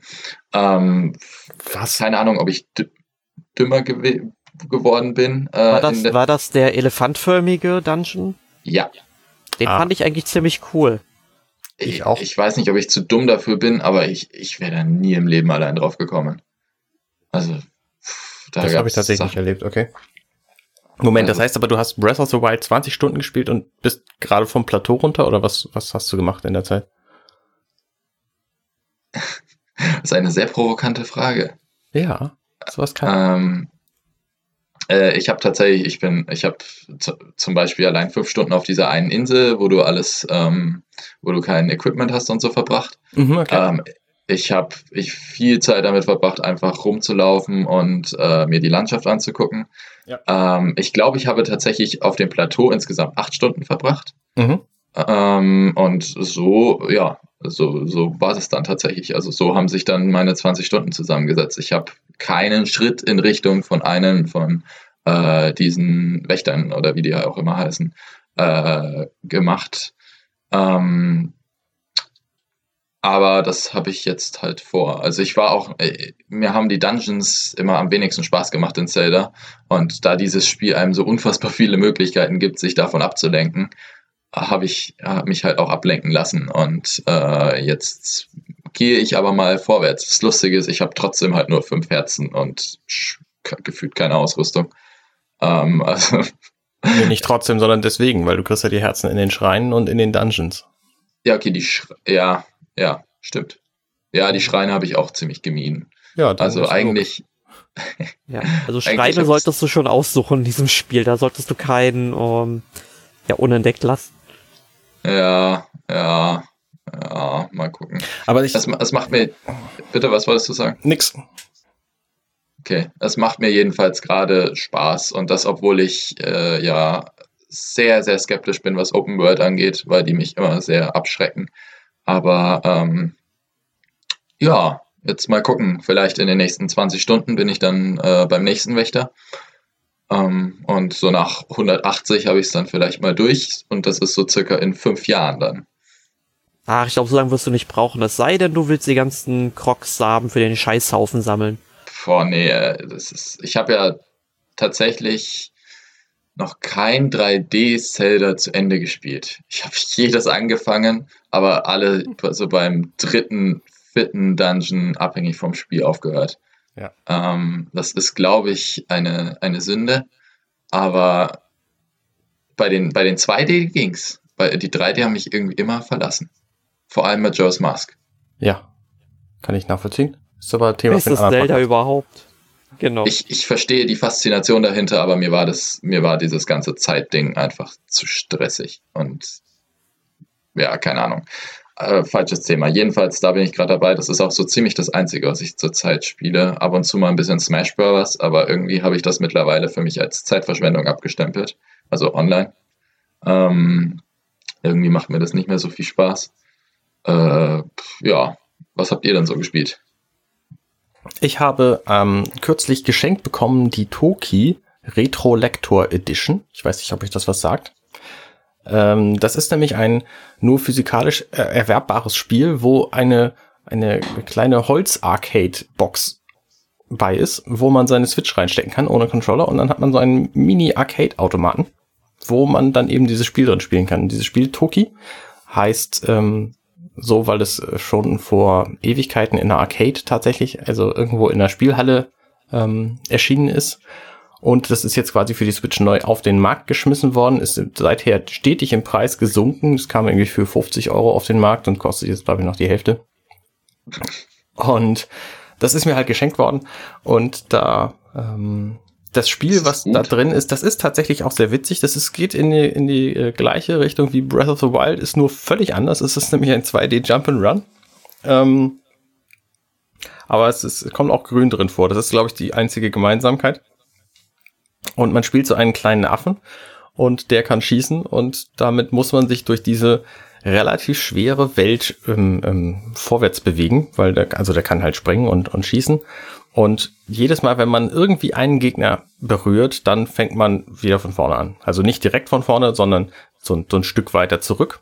Und nach neun Leben ist halt Feierabend. Du kannst zwischendurch Leben einsammeln und ähm, dann kommst du halt ein bisschen weiter, aber es ist schon ein relativ schweres Spiel, auch auf der einfachsten Stufe.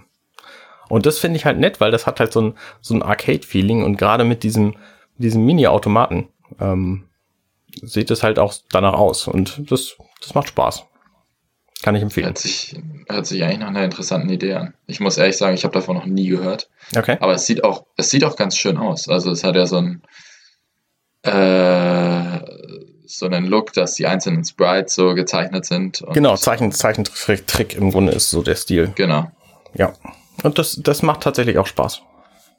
Das sieht auf jeden Fall ganz nett aus. Hab mir jetzt eben auch mal ein bisschen Material dazu angeguckt. Weiß nicht, ob es ein Spiel für mich wäre, aber ich finde diese Idee mit dieser Holzbox super interessant. Mhm. Ich habe schon überlegt, ob ich die einfach nachbaue und mir da acht verschiedene Versionen von für verschiedene Spiele baue. Ja, warum nicht, ne? Erik. Ja, ich habe gespielt und zwar, nachdem es schon ein paar Wochen auf der PlayStation 4 draußen war, Days Gone, dieses Open World Survival Zombie Action Adventure mit RPG-Elementen. Also, es ist im Grunde das, was es, wie ich das Genre jetzt eben zusammengefasst habe. Man spielt halt so einen Biker, der halt in dieser Welt ums Überleben kämpft. Man muss dann halt verschiedene Missionen erfüllen, also ähnlich wie in Grand Theft Auto zum Beispiel. Halt irgendwo hinfahren, Personen retten, was untersuchen. Und was ich aber sehr gut finde an diesem Spiel, ähm, man hat zwar diese Missionsstruktur, aber mit jeder Mission ähm, erfüllst du zum Teil ähm, immer ein bisschen was von verschiedenen äh, Storysträngen. Du siehst dann, okay, du hast die Mission jetzt abgeschlossen, äh, der Storystrang, der geht jetzt irgendwie 8% weiter, der andere 5% weiter, dass das Ganze wesentlich organischer zusammenhängt, das finde ich ganz cool, aber ähm, du musst halt wirklich immer drauf achten, wie viel Benzin du zum Beispiel noch in deinem Motorrad hast. Also am Anfang, da kannst du vielleicht einen Kilometer fahren, das Ding ist schon leer. Und äh, ich habe jetzt halt einen neuen Tank, jetzt kann ich zwei Kilometer fahren, bevor das Ding leer ist. Das heißt, du musst halt zwischendurch auch nochmal anhalten und dann eben gucken, dass du dann in den zerstörten Häusern halt Benzin findest und so weiter, damit du das wieder auffüllen kannst. Dann musst du eben überall so Schrottteile sammeln, damit du dann auch dein Bike wieder reparieren kannst, weil wenn du zum Beispiel unterwegs irgendwie so ein Zombie, also Freaker heißen die in dem Spiel, dann überfährst, nimmt dein Motorrad natürlich auch Schaden.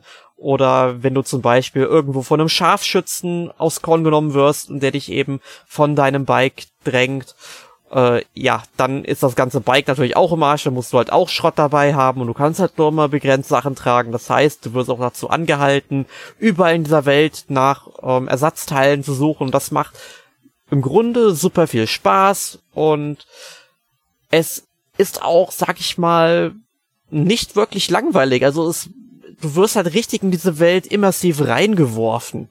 Und das können halt irgendwie viele Spiele gar nicht mehr, finde ich. Und das macht da schon sehr Laune.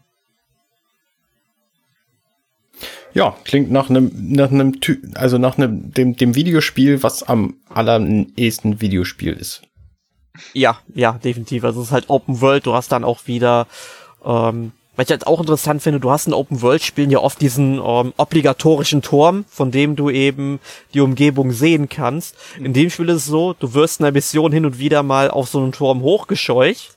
Einfach weil da zum Beispiel oben so eine Geisel gefangen wird, die da oben festgekettet ist, ne? Und dabei findest du dann halt irgendwie eine Karte, wo halt so ein paar Positionen drauf markiert sind und sagt, ah, okay, hier in der Nähe gibt's das und das. Das finde ich sehr viel glaubhafter, als irgendwie sagen, ey, kletter da hoch, dann siehst du alle, was in der Nähe ist, ja, und du hast halt, das wird einfach alles so nebenbei gemacht, ja, und nicht einfach, du wirst nicht gezwungen, um halt diese Position freizulegen, sondern das wird einfach während der Story eben aufgeschlüsselt, und das mag ich sowas.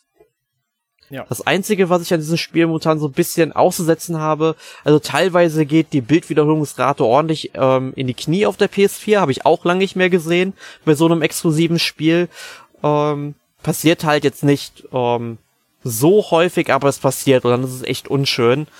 Und dass manchmal einfach ähm, Bildschirmeinblendungen erscheinen in dem Moment, wo du glaubst, äh, dass du zum Beispiel noch ausweichen könntest. Beispielsweise, ich wurde auf einer Fahrt von so einem Scharfschützen attackiert. Du siehst dann halt im Grunde so diesen, so eine Art Laserstrahl, so ein Laserpointer, wohin der Scharfschütze jetzt zieht, äh, zielt, damit du halt, sag ich mal, okay, du weißt, du bist jetzt gerade gleich unter Beschuss, du musst irgendwie gucken, dass du Deckung suchst. Und in dem Moment, wo der mein Motorrad trifft oder den Reifen trifft oder sowas, keine Ahnung, ähm, kommt auf einmal so eine Bildschirmanzeige. Ähm, ja, wenn dein Motorrad kaputt ist, musst du es reparieren. Ich so, ach nee, habe ich auch schon rausgefunden, diesem Spiel, ne? Und äh, dann drücke ich das weg und gerade da, wo ich es weggedrückt habe, trifft mich dieser Scharfschütze und das hat halt diesen Unterton, auch wenn ich diesen Schuss vielleicht überhaupt nicht mehr hätte ähm, ausweichen können, ja, dass ich halt irgendwie vielleicht doch noch ausweichen hätte können, ne? Versteht ihr, was ich mhm, meine? Mhm. Und das ist halt echt teilweise unschön gelöst und ja, aber trotzdem, das Spiel ist ziemlich cool, auch vom Look her. Ich meine, es ist offensichtlich, dass man sich so ein bisschen The Walking Dead orientiert hat. Ich meine, der Typ, der fährt auf dem Motorrad, hat eine Armbrust, ne? Also ich meine, ist ja ganz klar, an wen die Leute sich dann bei The Walking Dead orientiert haben, weil das ja irgendwie so ein Fanliebling ist, was ich überhaupt nicht verstehen kann. Ähm, ja. Gut. So viel zu Days Gun jedenfalls. In der nächsten Woche ist es wieder soweit. Die E3 2019 steht vor der Tür und wir werden dann ziemlich zügig, nachdem Nintendo das ähm, oder ihre Direct dann abgehalten hat, gibt ja keine Presse, äh, gibt ja kein Presseevent oder keine ähm, ja Pressesitzung mehr. Wie heißt es? Ähm, Konferenz. Pressekonferenz. Das Pressekonferenz, hat, stimmt, ja. Das habe ich gesucht. Ähm, gibt es ja nicht mehr, sondern eine Direct. Und da sie ja im Vorfeld schon irgendwie eine Pokémon Direct machen, wird das Spiel vermutlich auch ausgeklammert. Und Mario Maker 2 wird vermutlich auch ausgeklammert, weil es da ja auch schon eine Direct so gab. Und das lässt mich aufhorchen, dass wir dort endlich mal wieder ein paar neue Spiele sehen werden, die wir dann im nächsten Jahr auf der Switch erleben werden. Genau Die E3 Hier. Nintendo Direct von Nintendo ist übrigens am 11. Juni um 18 Uhr. Ja, markiert euch das im Kalender. Genau. Habt ihr Erwartungen? Ja. Kein einziges Welche? 3DS-Spiel. Okay. Ja gut, da gehe ich mittlerweile auch von aus. Also das ist jetzt keine große Erwartung mehr. Das hat Nintendo ja mehr oder weniger schon bestätigt. Und kein Äh, ich- Metroid. Ich bin gerade ein bisschen verwirrt. Es gab doch vorgestern eine, Nintendo, äh, eine Pokémon Direct, oder? Nee, am 5. Nee. kommt eine. Die haben nur ein paar Pressemitteilungen rausgehauen jetzt. Zu Pokémon so. Sleep und so ein Zeug. Ah, okay, das war's. Ich habe mich nämlich nicht, noch nicht damit beschäftigt. Irgendwie ist der, der Pokémon-Hype auch bei mir äh, mittlerweile ein bisschen ab, sehr stark abgeflacht. Äh, Erwartungen. Hm, schwierig. Also ich freue mich ja auf Fire Emblem Three Houses. Ähm, aber das äh, wird ja, also ich, sie werden viel dazu wahrscheinlich zeigen, aber es kommt ja eh bald. Ähm, deswegen, äh, ja, es ist schon, wie du sagst, eigentlich die Zeit dafür, wieder komplett neue Sachen anzukündigen. Ich glaube, zu Bayonetta 3 müsste langsam auf jeden Fall mal was kommen. Ähm, und zu Metroid ja vielleicht erste Sachen, aber Nein, nein, nein, nein. Ich, ich denke, ich, nicht? also ich denke eher, sie machen, also ich könnte mir vorstellen, eine HD-Collection zur Metroid Prime Trilogie. Einfach so als Vorbereitung auf den vierten. aber das haben sie auch irgendwann mal dementiert, oder? Dass sie das nicht machen. Ach, wollen. Nintendo dementiert Ach, gerne Quark. mal was, dann kommt's trotzdem. Das liegt schon längst in der Schublade rum und, und wartet darauf, fertig zu sein. Genauso wie Pikmin 4. Das würde ich mir auch tatsächlich, das stimmt ja. Also das würde ich mir tatsächlich auch holen, diese Collection. Äh, ich habe die hier, glaube ich, noch auf der Wii rumfliegen. Aber auf der Switch wäre halt schon irgendwie cooler. Was Ähm. erwartet ihr denn? Also auf der E3 ist Nintendo ja dafür bekannt, dass sie ihren Stand nach einem einzigen Spiel ausrichten und den so gestalten. Was für ein Spiel ist es dieses Jahr? Ich habe eine Vermutung, bin aber neugierig, was ihr so glaubt. Ähm, lass mal kurz überlegen. Ich glaube Fire Emblem. Nee, das glaube ich nicht. Ich- glaube ich glaub nicht, Fire Emblem ist, glaube ich, nicht groß genug für Nintendo, dass sie da ähm, das ausrichten würden. Also am ehesten würde tatsächlich Pokémon Sinn machen, aber also, würde, ich denke mal, weil das ist der größte Titel, den sie, glaube ich, momentan so in der Mache haben. Ähm, zumindest von denen, den wir jetzt wissen. Aber was ich mir auch hätte vorstellen können, weil sie haben ja meines Erachtens auch mal, wenn ich mich da richtig erinnere, gesagt, dass ähm, das Remake von Link's Awakening nicht das einzige Zelda sein wird, was noch kommen wird jetzt dieses Jahr oder nächstes Jahr. Ja, Cadence of Hyrule ist das andere. Ja gut, aber ich meine, ähm, was ich mir vorstellen könnte, dass sie auch noch irgendwie ähm, Wind Waker HD und Twilight Princess HD noch auf die Switch bringen und das Ganze vielleicht auch wieder so im Rahmen von Zelda stehen könnte mit diesen drei Spielen. Interessant. Also ich habe die, ich bin felsenfest davon überzeugt, dass es ein anderes Spiel sein wird, nämlich Super Mario Maker 2. Weil das ein paar Wochen später erscheint und einfach noch unglaublich viel Hype braucht, damit es das bestverkaufte Spiel auf der Switch werden wird, was theoretisch machbar ist, weil es einfach ein, ein sehr, sehr umfangreicher Titel wird. Boah, ich ja, aber best verkauft ist der Titel, glaube ich, nicht. Abwarten. Und es kommt halt Äh, drauf an, was Nintendo da macht jetzt. Ich habe Ja. das gerade akustisch nicht verstanden. Welcher Titel? Super Mario Maker 2. Ach so, äh, ach so, deswegen. Ja, du könntest recht haben. Aber, ach, Also das scheint mir am plausibelsten. Pokémon halte ich auch für denkbar, aber ich glaube, ich glaube ehrlich gesagt nicht. Weil sonst hätten sie die Pokémon News nicht vorher schon alle rausgehauen. Ja, aber das macht halt, da ist dann halt immer noch Game Freak dahinter und die machen ja immer ein bisschen ihr eigenes Ding. Ja. Wir wissen es nicht, wir werden es sehen. Ja, es, also es müssen eigentlich neue, neue Titel angekündigt werden. Vielleicht ein Star Fox Zero 2. ähm, Star Fox äh, One. ähm, also sie kommen eigentlich mittlerweile nicht drum rum, äh, neue Sachen anzukündigen, weil sonst ist eigentlich zu wenig in der Pipeline. Ja. Was würdet ihr euch denn wünschen? Animal Crossing fällt mir noch ein, das kommt auch auf jeden Fall irgendwann. Stimmt. Ist aber nichts, was ich mir wünschen würde. Ich würde mir tatsächlich einen neuen guten 2D Mario Teil wünschen und mit neu meine ich vor allem ein neuer Stil. Also ein New, New Super Mario Bros. Ja.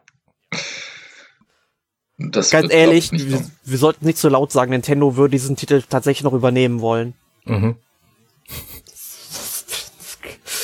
Nee. Ja, ich würde mich dann, sag ich mal, bei Mario Odyssey 2 freuen. Tatsächlich. Mario Sunshine 2. Ja, Na, aber ich da hab habe ich mir- die Hoffnung aufgegeben. Ich habe mir letztens wieder äh, bei, bei den Rocket Beans ein Video zu Mario Sunshine angeguckt. Äh, scha schade echt, dass ich bei dem, bei dem Streitgespräch nicht dabei war. Dieses, diese, dieser vertikale Aufbau von Mario Sunshine, der macht so gar keinen Sinn. Aber anderes Thema. Ähm, Bestes Mario aller Zeiten. schlechtestes 3D Mario überhaupt. Ähm, Greif ein, Arne, los! Das kann ja wohl, also, nee, wir müssen den Podcast an dieser Stelle beenden. Das hat alles keinen Sinn mehr hier. Wir ähm, müssen auch unsere Redaktionsstruktur nochmal neu überdenken. Ja, könnt ihr gerne machen. ähm, Wave Race würde ich mich tatsächlich sehr freuen. Das ist sehr, sehr, sehr unwahrscheinlich. Oh, jetzt packst du aber wirklich die heißen Kohlen aus, du, ne? Wo überhaupt nichts kommen wird. Ja, aber deswegen ist es ja ein Wunsch.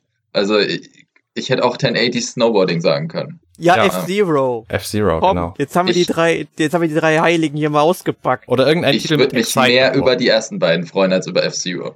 Excite Boat. Oh ja. Exciteboat, oh mein Gott. Excite Roller. Was ist eigentlich, warum wird die Serie eigentlich nicht mehr weitergemacht? Das verstehe ich auch nicht so wirklich. Die war auch jetzt gar nicht so unerfolgreich. ey. Excite Truck hat richtig viel Spaß gemacht auf der Wii damals. Ja. Und Excitebot ist bestimmt auch ein richtig cooles Spiel gewesen, was wurde uns ja verwehrt. Excitebike 64 war auch richtig gut. Definitiv. Aber Excitebot war schon sehr japanisch. Also ich verstehe schon, warum das nicht außerhalb von Japan erschienen ist. Doch, das kam in den USA raus. Ach, in den USA kam es raus? Okay. Ich dachte immer, es ist nur in Japan rausgekommen. Nee, also soweit ich weiß, auch in äh, Amerika. Das hat man dann einfach nicht mehr äh, hier veröffentlicht gehabt. Okay. Interessant. Also ich guck, bin gerade dabei nachzugucken, aber ja, kam äh, ähm, das kam sogar zuerst in den USA raus, 2009, der ist 2011 in Japan. Krass. Wusste ich auch noch nicht. Ansonsten wünsche ich Äh, mir tatsächlich mal ein völlig neues Franchise von Nintendo. Ich meine, das haben sie mit Splatoon geschafft. Einfach mal was völlig Neues, total Gutes aus dem, aus dem Boden zu stampfen. Warum nicht schon wieder? Irgendwas. äh, Dann hätte ich aber gerne was, was weniger Richtung Multiplayer geht und irgendwas, Ja, was ja, ja, ja, Singleplayer. Singleplayer-mäßig. Ja, aber da würde ich mir, glaube ich, gar nicht so viele ähm, Gedanken machen, dass das nicht kommt. Nintendo ist ja eher so an Singleplayer-Erfahrungen ähm, orientiert. Splatoon? Stimmt. Ja, Was ist gut, Splatoon Deus ist jetzt mal Ex eine Ausnahme. Machina? Hm. Was war denn sonst ein Franchise, die in den letzten Jahren erschienen ist? Codenames Steam, aber das war jetzt nicht so erfolgreich. Ja, Boxboy. Ne? Boxboy, ja. Stimmt auf jeden Fall. Ja, ansonsten, ähm, sie waren auf jeden Fall sehr experimentierfreudig auch in den letzten Jahren, das muss man sagen. Definitiv. Was auch gut ist. Ja. Im Gegensatz zu vielen anderen Filmen. Ähm, aber gut, äh, ich hätte eine abschließende Frage noch an den Arne. Ja, Hast du dir das VR-Kit für die Switch geholt? ja, habe ich. Ist das gut? Taugt das? Also ich habe mir nur das Standard-Kit geholt und ich habe das in so einer ähm, Kauf fünf Spieler und Zahl nur drei Aktion gekauft. Und dafür ist es auf jeden Fall ziemlich gut. Also für die drin enthaltenen Spiele ist es gut. Für Zelda ist es eigenartig und für Mario lohnt es sich nicht. Aber es sind ja jetzt einige andere Entwickler noch auf den Zug aufgesprungen und wollen demnächst Versionen dafür rausbringen.